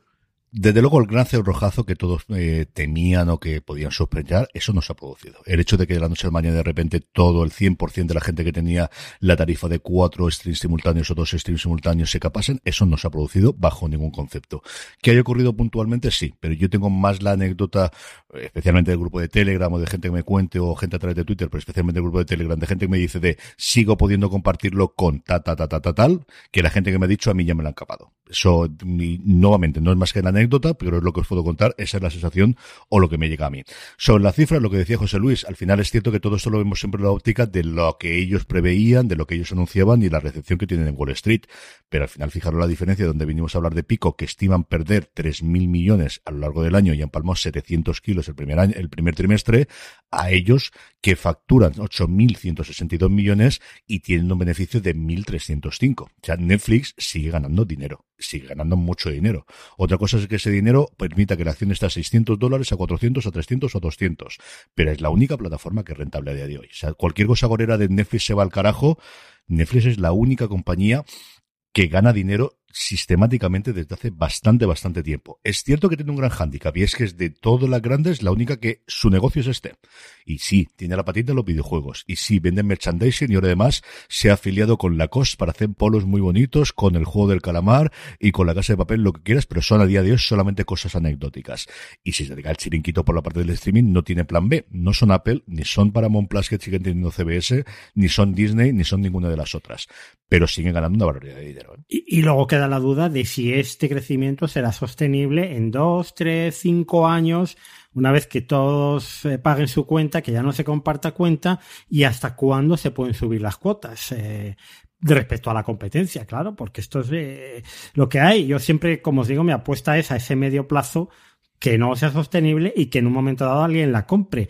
Pero hasta ahora A día de hoy no hay ningún problema. Sea, realmente hubo ese pequeño bache cuando perdieron el año pasado suscriptores y ahora lo que todos nos, y yo creo que Carlos también lo decías en el programa pasado, lo que voy a perder en España, que luego veremos las estimaciones que se han hecho, que también son encuestas, que no son datos, ¿eh? pues lo he subsanado haciendo eh, una bajada de precio en países en vías de desarrollo, en Asia sobre todo, ¿eh? Y donde ha aumentado seguramente suscriptores, aunque esto no lo hayan contado en la presentación, porque bueno, tampoco están obligados a hacerlo, ¿no? Cada uno cuenta lo que mejor le conviene o los que se han quedado me lo compensan. Y en esta línea va, yo creo, la estrategia de los próximos años, que de alguna forma se han encontrado con ella, eh, obligados o no por los resultados del trimestre anterior y, por esa necesidad de poner anuncios, se han encontrado con la que va a ser el futuro, que es no necesitamos subir las cuotas si lo que tenemos son anuncios. Y es que la nota, yo creo la cifra más significativa de todos los resultados del trimestre anterior es que en Estados Unidos, no en Costa Rica, con todos mis respetos, y no en España, venga, por poner nosotros de ejemplo, pero aquí, no allí, en su principal mercado, en el que más dinero recaudan, en el que más se paga por persona, en Estados Unidos, la gente del servicio con publicidad, es decir, la tarifa más barata que tienen, les da por usuario más dinero, no que la tarifa básica, no, que la tarifa intermedia. Y como uno o dos dólares más que la tarifa que cuesta en Estados Unidos 15 o 16 dólares a día de hoy. Es decir, es mucho más rentable, cosa que ya sabíamos porque Hulu le ocurre exactamente lo mismo. Para Hulu es más rentable a día de hoy un suscriptor con anuncios que un suscriptor sin anuncios. Y eso corregido y aumentado lo tenemos en Netflix y eso, lo primera, eh, yo creo que la eh, clave de ver que esta va a ser su apuesta es el anuncio inmediato después de dar este número de que la tarifa con anuncios va a permitir desde ya dos conexiones simultáneas y además va a tener 1080p, cosa que no tiene la tarifa básica que sigue teniendo en ese antidiluviano 720p. Todo el futuro de ellos pasa porque la gente tenga anuncios y tenga muchos, porque el que tenga, mm, decir, yo creo que han puesto cuatro streams porque les daba vergüenza, pero eso es a lo que vamos a ir. Sí, sí, sí, porque al final, claro, es que cuando yo tengo anuncios lo que quiero es que se vea mucho. Compártela. O sea, esta sí que quiero que lo compartas, porque si yo tengo un ojo que está reproduciendo, ve anuncios. Y en cambio, eh, si no quieres anuncios, paga mucha pasta. Y eso es lo que no querramos anuncios, por lo que pasa a mí con YouTube eh, Premium. YouTube Premium vale dinero, un montón de dinero. Más que, más que cualquier otra plataforma. Son 14 dólares o que dice que 15 euros creo que son a nivel individual y casi veintitantos euros a nivel familiar. Pero si no quieres anuncios, esto es lo que hay. Y si no, te comen los anuncios. Y esto es lo que hay. Y esta de verdad yo creo que sí que es la estrategia para los próximos cinco años como mínimo de Netflix. Además, una cosa eh, que venimos hablando desde, desde hace mucho tiempo. Mm, no se mira el número de suscriptores se mira el ingreso por suscriptor. ¿Cuánta pasta te da cada uno de tus suscriptores? ¿Y quién es el suscriptor que más pasta te da? El que ve anuncios. Si os queda alguna duda, es que aquí vamos a llegar. Y yo decía un poco a modo ya de, cabreo, ¿no? En el, precisamente en el canal de fuera de series. Pues si tengo que ver anuncios, me veo la TDT, leo las cuotas, me lo gasto en vino, igual hasta las telenovelas turcas me parecen los soprano, con unas cuantas botellas de más. Puede ser. Pero luego con la cabeza fría, pues tienes que planteártelo y decir, ¿Qué plataformas estoy dispuesta a ver con anuncios? Porque veo series ocasionales, igual no me importa tanto como cuando veo algún vídeo ocasional en YouTube. ¿Y qué plataformas realmente rentabilizo? Veo todas las semanas el gran porcentaje de producto que estrena y estas, pues igual sí que me puedo permitir el pagarlas sin anuncios y pagar esos, esos en torno a los 15 euros, un poquito más abajo, un poquito eh, lo que sea, mm, por verlas eh, pues en, eh, sin, sin publicidad. Pero el dinero está en la publicidad, esto ha financiado la televisión desde sus inicios, desde los años 50, y el streaming es la televisión actual y va a ser con publicidad. Hemos disfrutado unos años sin ella, pero esto es lo que hay.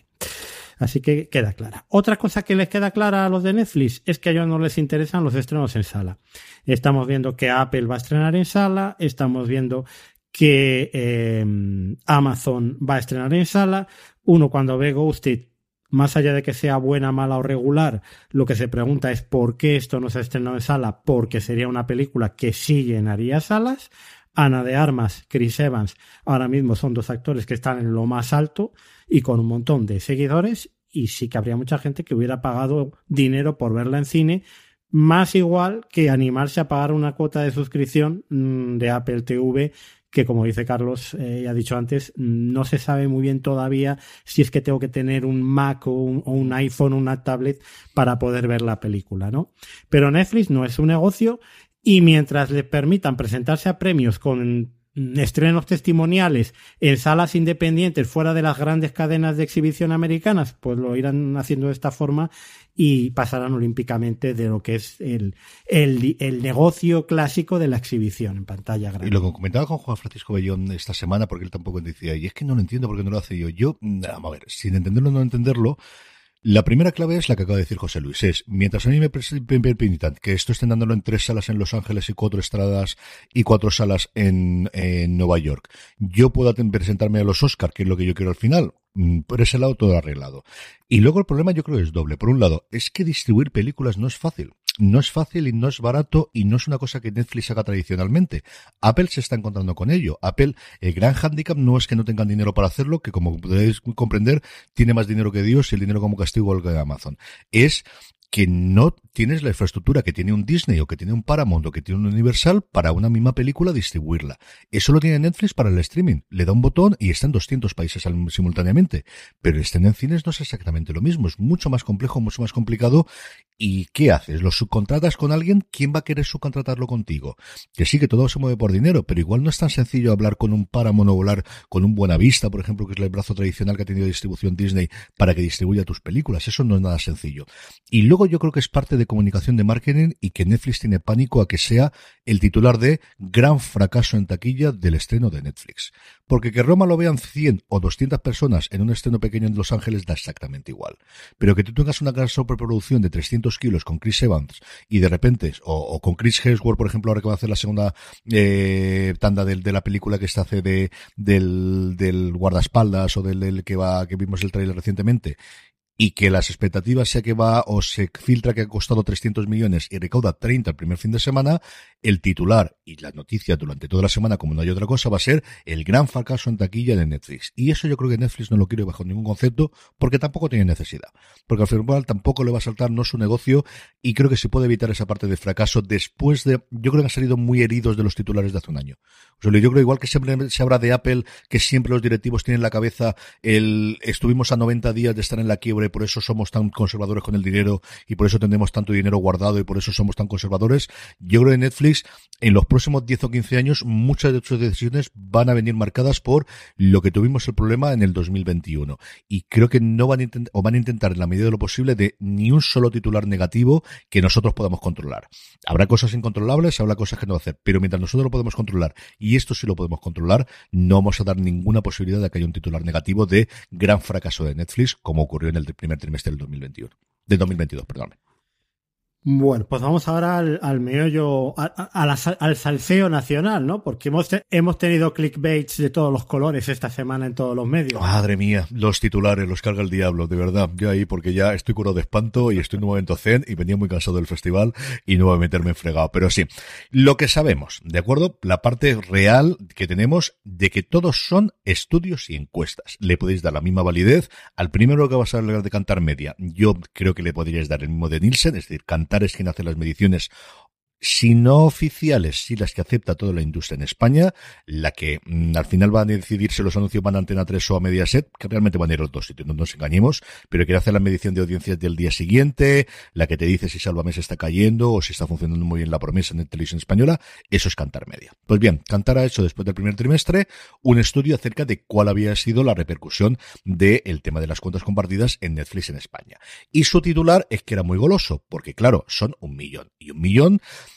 no son 990.000, aunque sean solo 10.000 más, porque al final el titular de un millón es muy goloso.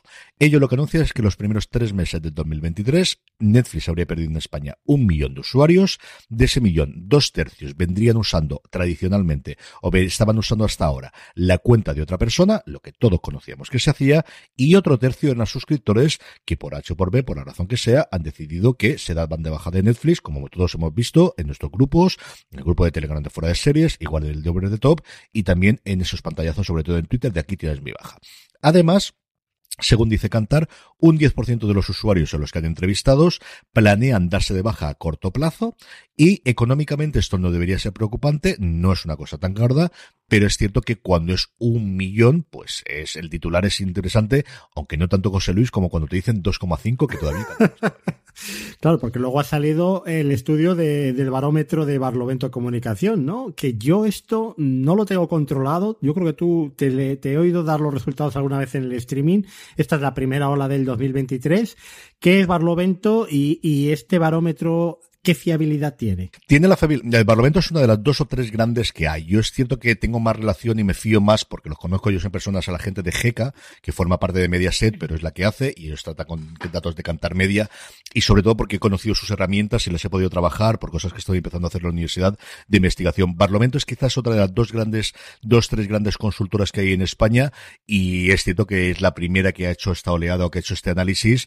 Eh, tiene estas oleadas, las dos hacen estas oleadas trimestrales GECA la presentó también hace recientemente, pero no daban estos datos, y claro, es que aquí hablan de 2,5 millones, que ya la caída es bastante, bastante sustancial. Pero, es una cosa muy importante, porque hablan de 2,5 millones de suscriptores. en Cantar hablaban de usuarios.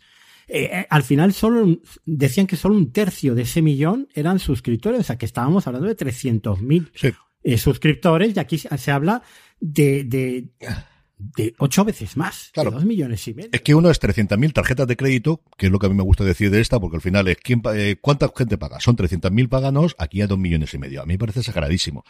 No lo sé, no lo sé si aquí entran tanto entradas como salidas, si esto es la gente que se da de baja, tampoco sé exactamente, no he visto la ficha técnica, es cierto que quiero mirar la ficha técnica de si esto a través de encuestas, si tiene algún sesgo por algún lado. Es cierto que en la misma cuenta, o en el mismo análisis, ellos te seguían diciendo cómo Netflix seguía siendo el que mayor alcance tiene de todas las plataformas en España con un 52%, seguido de Prime, con todas las connotaciones que tiene Prime, que sabemos que al final pues es un añadido dentro de, de eh, Prime Video, es un añadido dentro de Prime con un poquito por debajo del 50, el 49,3, y la siguiente plataforma que podríamos equivaler a Netflix sería Disney Plus con un 28%, es decir, que estamos prácticamente en el doble de penetración de la plataforma eh, de Netflix con respecto a la siguiente que hay.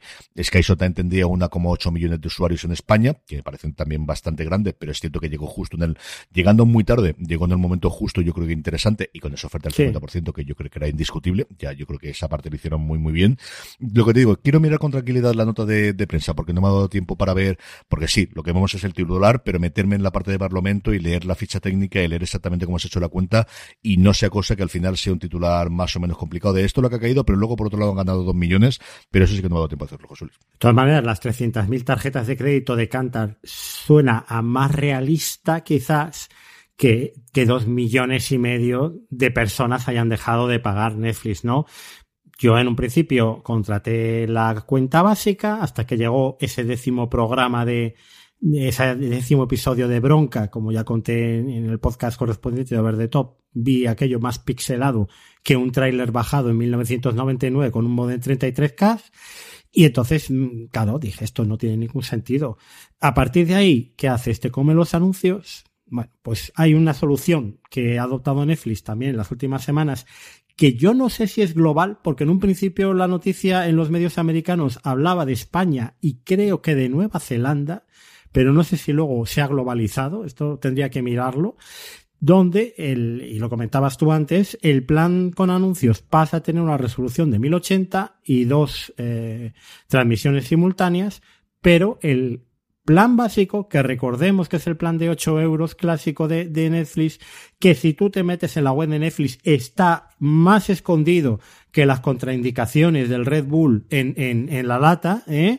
pues, pues ese sigue a 720p y pasan estas cosas que me pasaron a mí. Entonces, ¿qué pasa? Que la gente eh, dice, ¿por qué esto me cabreo? El, plan de anuncios con mejor calidad, el plan básico que pago 8 euros, pues es lo de los ingresos por suscriptor. Es que igual realmente por los 8 euros Netflix no gana un duro contigo. Gana más con el de los 5 euros que se traga unos cuantos anuncios que no están poniendo muchos porque leíamos en Genbeta eh, la semana pasada eh, que hablaba uno de los redactores de que eh, en episodios de menos de media hora apenas normalmente no tenía anuncios y en los episodios largos podía haber un par de cortes con un par de anuncios, lo cual es asumible. Otra cosa que es interesante comentar aquí, hablábamos siempre de que Netflix seguía eh, dando beneficios en base a aumentar la cuota. Pues igual ahora lo que va a ocurrir es que para seguir dando de beneficios no necesita aumentar la cuota, necesita aumentar el número de anuncios que mete en, en, en sus cortes, ¿no? En el plan con anuncios. Esto ahora es eh, una publicidad bastante asumible, ya veremos dentro de unos años a dónde se va, ¿no? Y entonces, al final, ¿qué pasa? Pues que esto es una decisión empresarial, ellos necesitan ganar dinero, los anuncios es lo que da el dinero, y luego, pues, cada uno que tome su decisión. Eh, yo te voy, a, te voy a decir, confesar una cosa, Carlos, no veo ya con tan malos ojos lo del plan estándar de 13 más el recargo de 6 por compartir entre dos, que al final sales a, a 9 euros y medio, ¿eh? Sin anuncios y con 1080. Igual esa es la, la opción a escoger ahora. Yo creo que el, planteamiento de Netflix, y a partir de ahí sabéis que van a ir todas las demás, es lo que yo quiero de ti es que me pagues una cantidad todos los meses y tengas anuncios. Es decir, el modelo del periódico, el modelo de todo el mundo, el modelo que estamos viendo ahora con la suscripción de los periódicos. Es decir, yo tengo la suscripción del país, tengo la suscripción del mundo, tengo la suscripción de un par de periódicos económicos, algún americano, del New York Times, de Wall Street Journal, luego de Athletic, y aunque pago la suscripción, que es cierto que es barata porque al final tienes eh, descuentos y cosas por el estilo, luego tienes anuncios dentro del, del este, pero es que lo tenemos en los periódicos, pagamos en el kiosco del periódico, estamos suscritos y luego tiene los anuncios y se aceptaba. Yo creo que eso es lo que está intentando hacer, que eso sea la nueva normalidad. La nueva normalidad es tú pagas una tarifa más o menos barata, que de hecho yo creo que hay ir bajándola. O sea, yo creo que la tendencia de la tarifa barata con anuncios eh, va a ser ir bajándola con el tiempo, y ya lo hemos visto que se ha hecho internacionalmente en algunos de los países emergentes, y que tengas anuncios. Y luego, lo que decíamos antes, José Luis, es, mmm, ¿quieres el premium? ¿Quieres, ¿Quieres la tapadura de la novela, de, de la novela? Paga mucha pasta. Y eso es lo que tenemos. Y yo creo que la gente se hará empezar a hacer cálculos y esa opción que dices tú, a mí es cierto que los 6 euros de adicional me parece una exageración. Sí. Pero es cierto que conforme va evolucionando después, pues, pues igual sí, igual es la solución, igual es la, la tendencia. Pero esto es a lo que vamos, ¿eh? es el modelo YouTube mmm, clarísimamente con un pago, mmm, si no simbólico, sí que impone, mmm, mucho menor de que hemos tenido tradicionalmente por las cuotas. O sea, yo no me extrañaría absolutamente nada que se estandarice eso, los 5 euros, de 3 a 5 euros de peaje porque puedas acceder al servicio con anuncios y luego el salto sea realmente sustancial si la quieres en anuncios. Eso es lo que vamos a tener en Netflix y luego en el resto de las plataformas. Recordemos que incluso en Apple, donde están preparándose ya con las contrataciones que han hecho últimamente para tener ese servicio con anuncios. ¿Cuánto subirá la parte sin anuncios? Pues esperemos que no mucho, por favor, Tim. Pero tendrá que ser lo que, lo que decidan ellos, que es su empresa. Nosotros, pues luego como consumidores, pues podemos, como digo yo, volvernos a la TDT con una botella de whisky o podemos uh -huh. eh, volver al Blu-ray. Todo es admisible. Pero esto es lo que hay. Sí, porque ten en cuenta que ya están metiendo anuncios, sobre todo en la parte del directo de la MLB, también en el Major League Soccer, que es cierto que aquí en España no se puede ver tanto, que no lo vemos tanto, pero lo estén, están probando toda la parte de anuncios. Realmente los anuncios a día de hoy son fundamentalmente sus series, pero esa infraestructura la están creando en Apple, que quizás es el último gran bastión de no, aquí pagas y se acabó que tenemos poquito contenido. En fin, que es tiempos interesantes y tiempos divertidísimos y veremos cómo evoluciona todo esto en los próximos meses, pero yo creo que la tendencia está bastante clara. José Luis, vamos con preguntas de los oyentes, que tenemos varias, incluidos una, por ejemplo, de J. Seth en Overdue. Pues sí, J. Seth, mira, al, al hilo un poco de lo que comentábamos este fin de semana, donde se ha estrenado Citadel, donde se ha estrenado Lo Fandez en HBO Max, Pollo sin cabeza, El hijo zurdo, eh, bueno, tú como me comentabas antes eh, fuera de micrófono, la maratón que tuviste que hacer por Madrid, esta semana para ir a todas las presentaciones.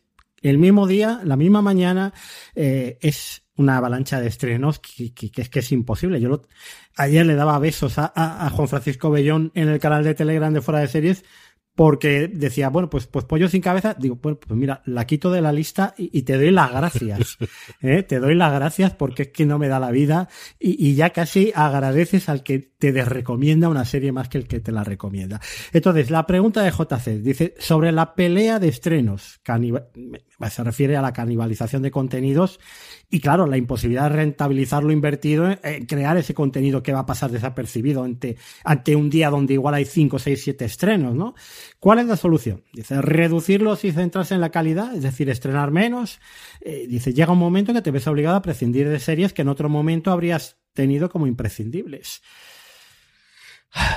A ver, la parte de, dejando aparte la parte de la calidad, que eso es siempre tremendamente complicado y qué es calidad y qué no es calidad y cuando un éxito necesitas y tiempos, yo creo que todo el mundo se está, a ver, yo creo que es consenso absoluto entre las plataformas que se está produciendo por encima, que se está produciendo mucho. No por encima de las posibilidades, que también es una frase hecha, porque si fuese por encima de las posibilidades no se estaría produciendo. Es decir, se está produciendo lo que se puede producir. Creo que aquí el problema es quién se mueve primero y nadie quiere ser el primero en dejar esa parte. Creo que vamos a tener un parón poquito a poco. Sí, creo que Disney ya ha dado ciertos pasos de quizás se nos ha ido la mano con tantísimas series, especialmente del mundo Marvel hasta cierto punto Star Wars. Sí, creo que al final es la gran herramienta. Netflix es la que menos puede pasar el, parar el, el, la aceleración o que menos puede parar el nivel de producción porque al final, como decíamos antes, es el último negocio que tienen. Es decir, Apple si estrena menos y de repente la gente se da de baja, que no sé cuánta gente realmente paga por Apple TV Plus, que es la segunda parte del invento y no la tiene gratis gracias a que ha entrado cualquiera de las ofertas que tiene con el Real Madrid o con eh, Rihanna o con quien corresponda por el medio o ha comprado un nuevo dispositivo. Pero bueno, puedes seguir vendiendo iPhones o puedes seguir vendiendo AirPods. Eh, en el caso de Netflix creo que siguen teniendo que hacerlo. Creo que es una medida de sí, sí, sí, el problema es que no nos juntamos, no nos podemos juntar todos en una sala y decir, no vamos a producir más de cinco porque de competición tendría unos serios problemas y nos darían un toque bastante serio porque eso no se puede hacer a nivel anticompetitivo. Pero creo que todo el mundo está en esa idea, pero el asunto es quién va a ser el primero en decir y vamos a producir esta cantidad menos. Disney lo ha hecho de alguna forma, a ver si el resto le siguen. Bueno, pues tenemos también una pregunta de nuestro querido Javier Belen, fuera de series, eh, hablando sobre si llegará a ser China e India los número uno en visionado de series no asiáticas, ¿no? Si es que ya no lo son. Y ha juntado una captura en la que decía que, que bueno, ¿dónde se encuentra la mayor industria del cine? Y decía, 2022 que fue India donde lideró la, la, clasificación de principales mercados de cine a nivel mundial porque se vendieron 980 millones de entradas. Esto ya lo sabíamos que en India se va mucho al cine, pero bueno, en las películas de Bollywood, películas de cinco horas donde la gente se lleva la cena, el, el, el fardel, la merienda y lo que haga falta, ¿no? Eh, China y Estados Unidos, en cambio, ocuparon segunda y tercera posición, o sea que China en segundo lugar. La India es el futuro. Y ahí, sobre Bollywood, un día de estos, acuérdate cuando nos tomamos un café que te cuente cómo fue el rodaje de una película de Bollywood en Altea, que me la contaron el otro día y es algo sencillamente maravilloso eso, pero que no tengo autorización para contarlo en Altea. Oye, en, en Valladolid también han rodado, ¿eh? La Plaza Mayor, una película. Esta fue memorable, memorable, que no puedo contarlo. Tengo, tengo que, hablaré con la Film Office de Altea a ver si me dan el permiso para poder comentarlo, porque desde luego es curiosísimo la, la historia. Eh, China tiene todo el hándicap de que las plataformas, y como sabéis, está capado, tenemos el gran muro, es el único sitio donde está Netflix. Netflix estuvo en su momento y tuvo que salir y a día de hoy licencia sus contenidos, como hacía originalmente aquí en España como Vistar Plus, pero todo el futuro es en la India, en un país en el que la gran mayoría de la gente habla inglés como segundo idioma, como todos conocemos, en el que hay una conectividad móvil tremendamente importante, en el que por eso las plataformas tienen no solo la tarifa tradicional, sino tarifas solamente para la parte de móvil, en el que es cierto que la gente pirateaba mucho pero a día de hoy tienes tarifas mucho más baratas, en el que el cricket lo siguen 300 millones de personas, y es que todo eso son millones de muchos. O sea, es el, caso de España, le ponemos un cero más y esos son los números que hay.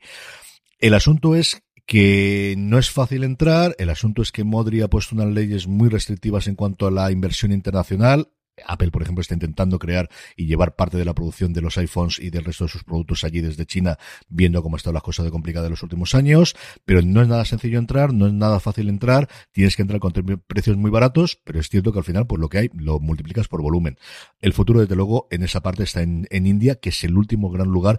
Yo creo que era más importante hace tres años cuando lo único que importaba era el número de suscriptores, y Disney ahí, por ejemplo, se acaba pecho porque tenía 20, 30 millones de suscriptores que solo se suscribían por el cricket y los tenías de dentro de los números globales que tenía y es lo que le permitió estar por encima de Netflix. Luego cuando hubo que pujar, no pujaron porque ya había un cambio de tercio y al final estaban perdiendo dinero con cada suscriptor que tenían para poder ver el cricket. Pero yo creo que mm, desde luego ese es el futuro. José Luis, ¿tú cómo lo ves? Bueno, es que es una potencia cinematográfica mundial, ¿no? Eh, India en producción de películas también y lógicamente en consumo, porque es una cultura que, como digo, se van allí a pasar la tarde al cine en vez de irse pues, a otro sitio.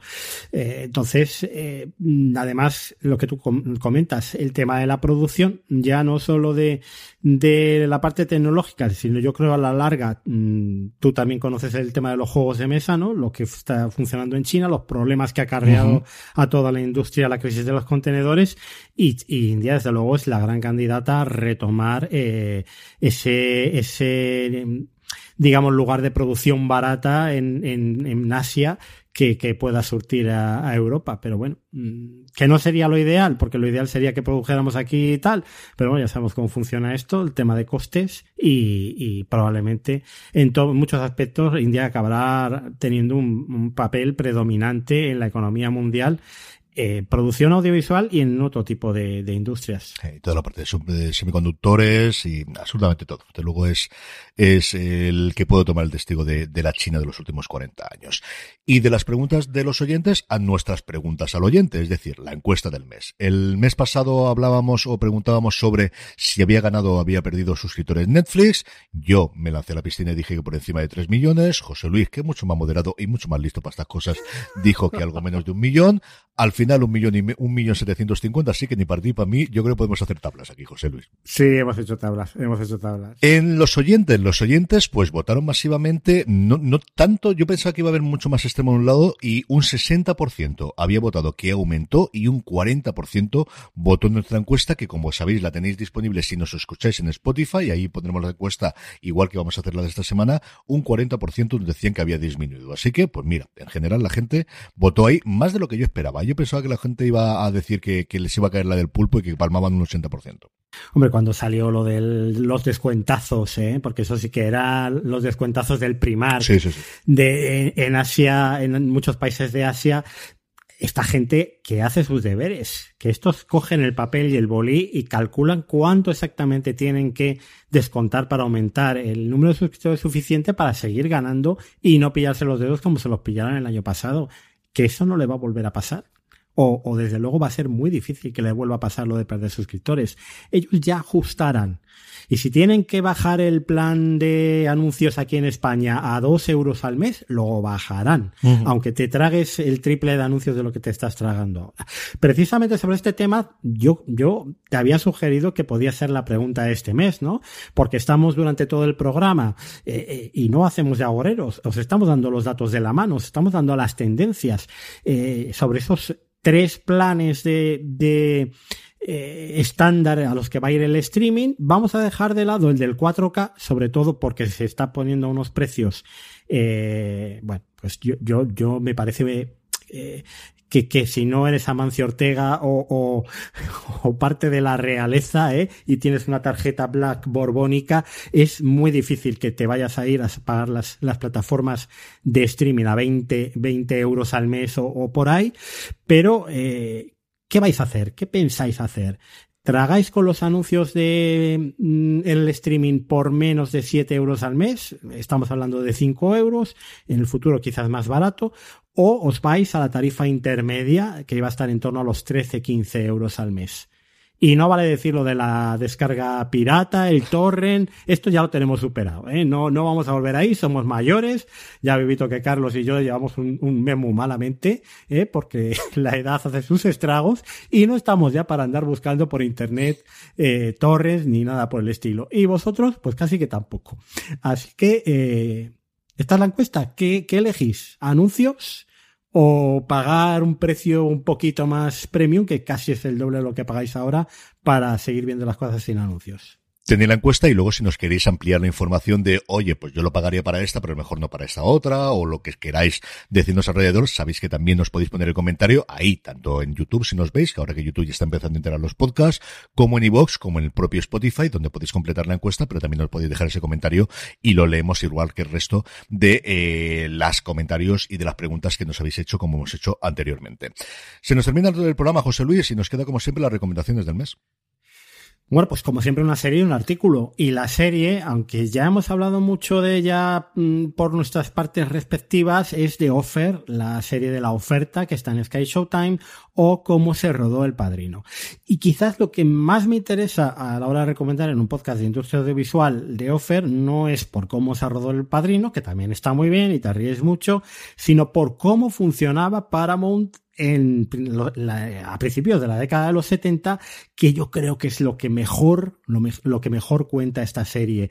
Además, eh, con un eh, Matthew Good haciendo de Bobby Evans, que fíjate que me gusta Matthew Good y hacía años que no le veía tan bien como, como hace Bobby Evans aquí. Entonces, os pongo un poco en contexto. Eh, los estudios de Hollywood eh, han caído un poco, vamos, han caído. Eh, se fueron al Carajal y se y quebró ese sistema de estudios. Acabaron todos en manos de multinacionales en el caso de, de Paramount acabó en, en, las manos de Mass Western, que lo mismo te vendía material de construcción que te hacía películas en Paramount, y toda esa relación entre los que son eh, ejecutivos de una gran multinacional, un hombre de cine como era Bobby Evans, el dinero que había que poner y la pasta que había que ir poniendo para hacer el padrino, todo eso, pues lo cuenta de una forma maravillosa de Offer.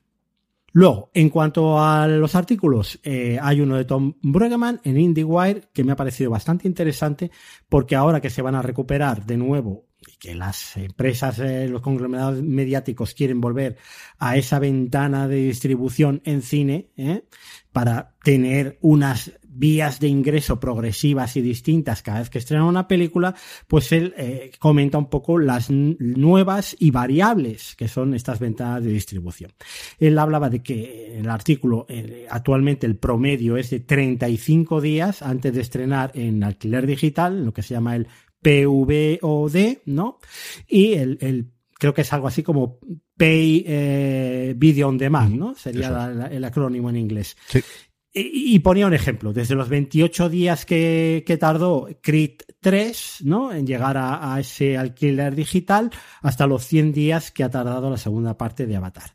Y luego, pues hablaba de los principales estudios, y entre ellos hablaba de Universal porque era el único que había establecido un patrón de exclusividad teatral fijo, ¿no? Tres fines de semana, ¿eh? de exclusividad en salas, a menos que la película abriera con más de 5 millones, que van a ser muchas, las que abran con más de 5 millones, ya os lo anuncio, ¿no? Y en cuyo caso, pues serían 5 semanas. Solo en salas. Y luego ya, pues eh, podrían ir a, a, ese pay video on demand, a ese alquiler o compra a través de, del típico videoclub digital en Apple, en, en Amazon, etcétera e incluso el, planteamiento de, de, pasarlo por pico, que ya os digo yo que no va a ser eh, cinco semanas, que va a ser mucho más.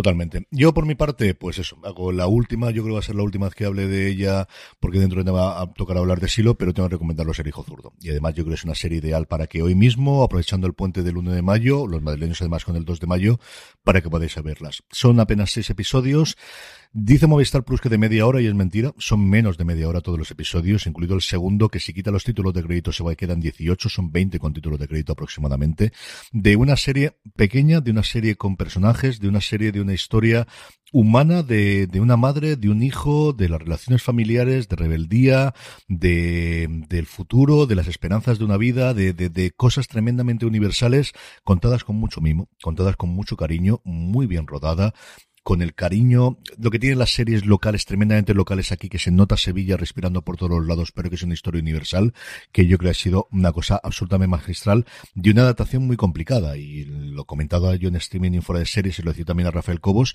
porque si leéis la novela, que también es un buen plan de fin de semana, pero es una novela muy cortita, de apenas 120 páginas, es un monólogo interior constante, no hay prácticamente historia, es eh, ella contando la, el personaje de María León, contando sus vivencias en primera persona, como si escribiese una especie de diario, pero ahí no tiene es la serie. La adaptación que ha hecho, el proceso de adaptación que ha hecho aquí Rafael Cobos, de verdad que es absolutamente encomiable. El hijo zurdo, de verdad que es de las series que más me ha gustado en lo que este arranque de año. Yo creo en mi, directamente mi top eh, 3 de lo que he visto en este primeros seis meses y de las mejores series españolas. Yo creo desde que veía en este tono Ar de Madrid, ¿no? luego podemos hablar de la unidad o podemos hablar de, de, mm, eh, de, a Señor de Antidisturbios y podemos hablar de ese tipo de series, pero estas series pequeñas de personajes y con este tipo de tramas me me ha fascinado. A mí me está, me, me parecido una serie eh, mayúscula. Y luego, hablando de, de, artículos y hablando de cosas de la industria, un artículo que sacó el New York Times a principios de abril sobre Nicole Sperling, de, perdóname, escrito por Nicole Sperling, sobre la nueva estrategia de Netflix en cuanto a marketing y la diferencia de estrategias con su nueva directora de marketing, que es Marianne Lee, que es la tercera directora que tiene en tres años. Y es que después de la salida de Sonoka, eh, nunca me acuerdo el nombre de la Martín, creo que es, que estuvo en su momento en Apple, que luego pasó Spotify, que luego estuvo en Netflix, que es una mujer que solamente con mucha presencia, muy showman, que hace muchas cosas, que queda muy bien en las portadas, pero que no ha durado en el trabajo más de un año y medio y que siempre ha hecho tierra quemada por el camino. La llegada de Marian Lee yo creo que le da una cierta estabilidad a una división que maneja 2.500 millones de dólares al presupuesto y que tiene el gran hándicap de que tiene la mejor herramienta para ellos para vender en marketing, es gratuita, que es ponerlo en la home de Netflix. Yo siempre lo he dicho, no hay mejor forma de vender una serie o una, una película para que se vea que que aparezca en la home de Netflix.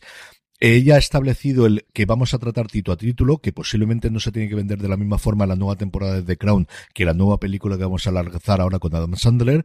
Yo creo que eso se está empezando a ver. Ha habido muchísimos bandazos por la relación que yo tengo con comunicación en fuera de series. Sé que ha cambiado mucho la forma de estrenar. En Madrid, en España, por ejemplo, teníamos la época en la que se anunciaba en todos los medios el acceso. Luego, de repente, no tenemos ninguna campaña pagada en ningún medio de comunicación y lo que vamos a hacer son grandes lonas de alguna forma provocativa en Madrid para que la gente la fotografía y la, la, ponga en Instagram.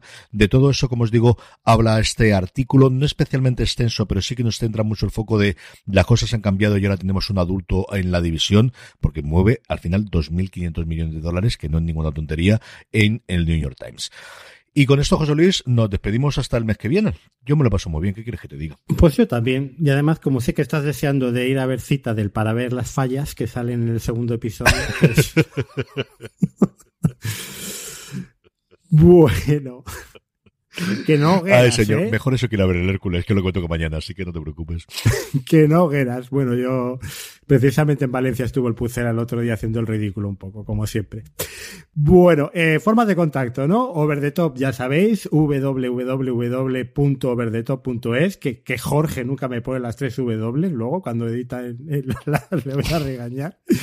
Eh, eh, arroba Over the Top es en Twitter y eh, telegram.me barra Over the Top CM. Ahí está el, grupo de, de Telegram, eh, pues estamos también comentando series. Estamos los, los, dos en los dos grupos, en fuera de series y en, y en Over the Top. Sí, señor. Eh, ahí sabéis que en el de fuera de series es eh, fuera de series, en telegram.me barra fuera de series, igual que en todas las redes sociales, donde os podéis encontrar con fuera de series. Nuestro canal de YouTube, que no lo comento mucho, y los programas los subimos todos allí, y alguna vez, además, como en la entrevista que tengo con Rafael Cobos, la subiremos en breve, es youtube.com barra fuera de series, y por supuesto todo centralizado en fuera de series.com. Don José Luis Hurtado, un abrazo muy fuerte y hasta el mes que viene. Un abrazo, Carlos. Y a todos vosotros, gracias por escucharnos. Mucho más contenido aquí en Gran Angular y el mes que viene volvemos en FS Over the Top.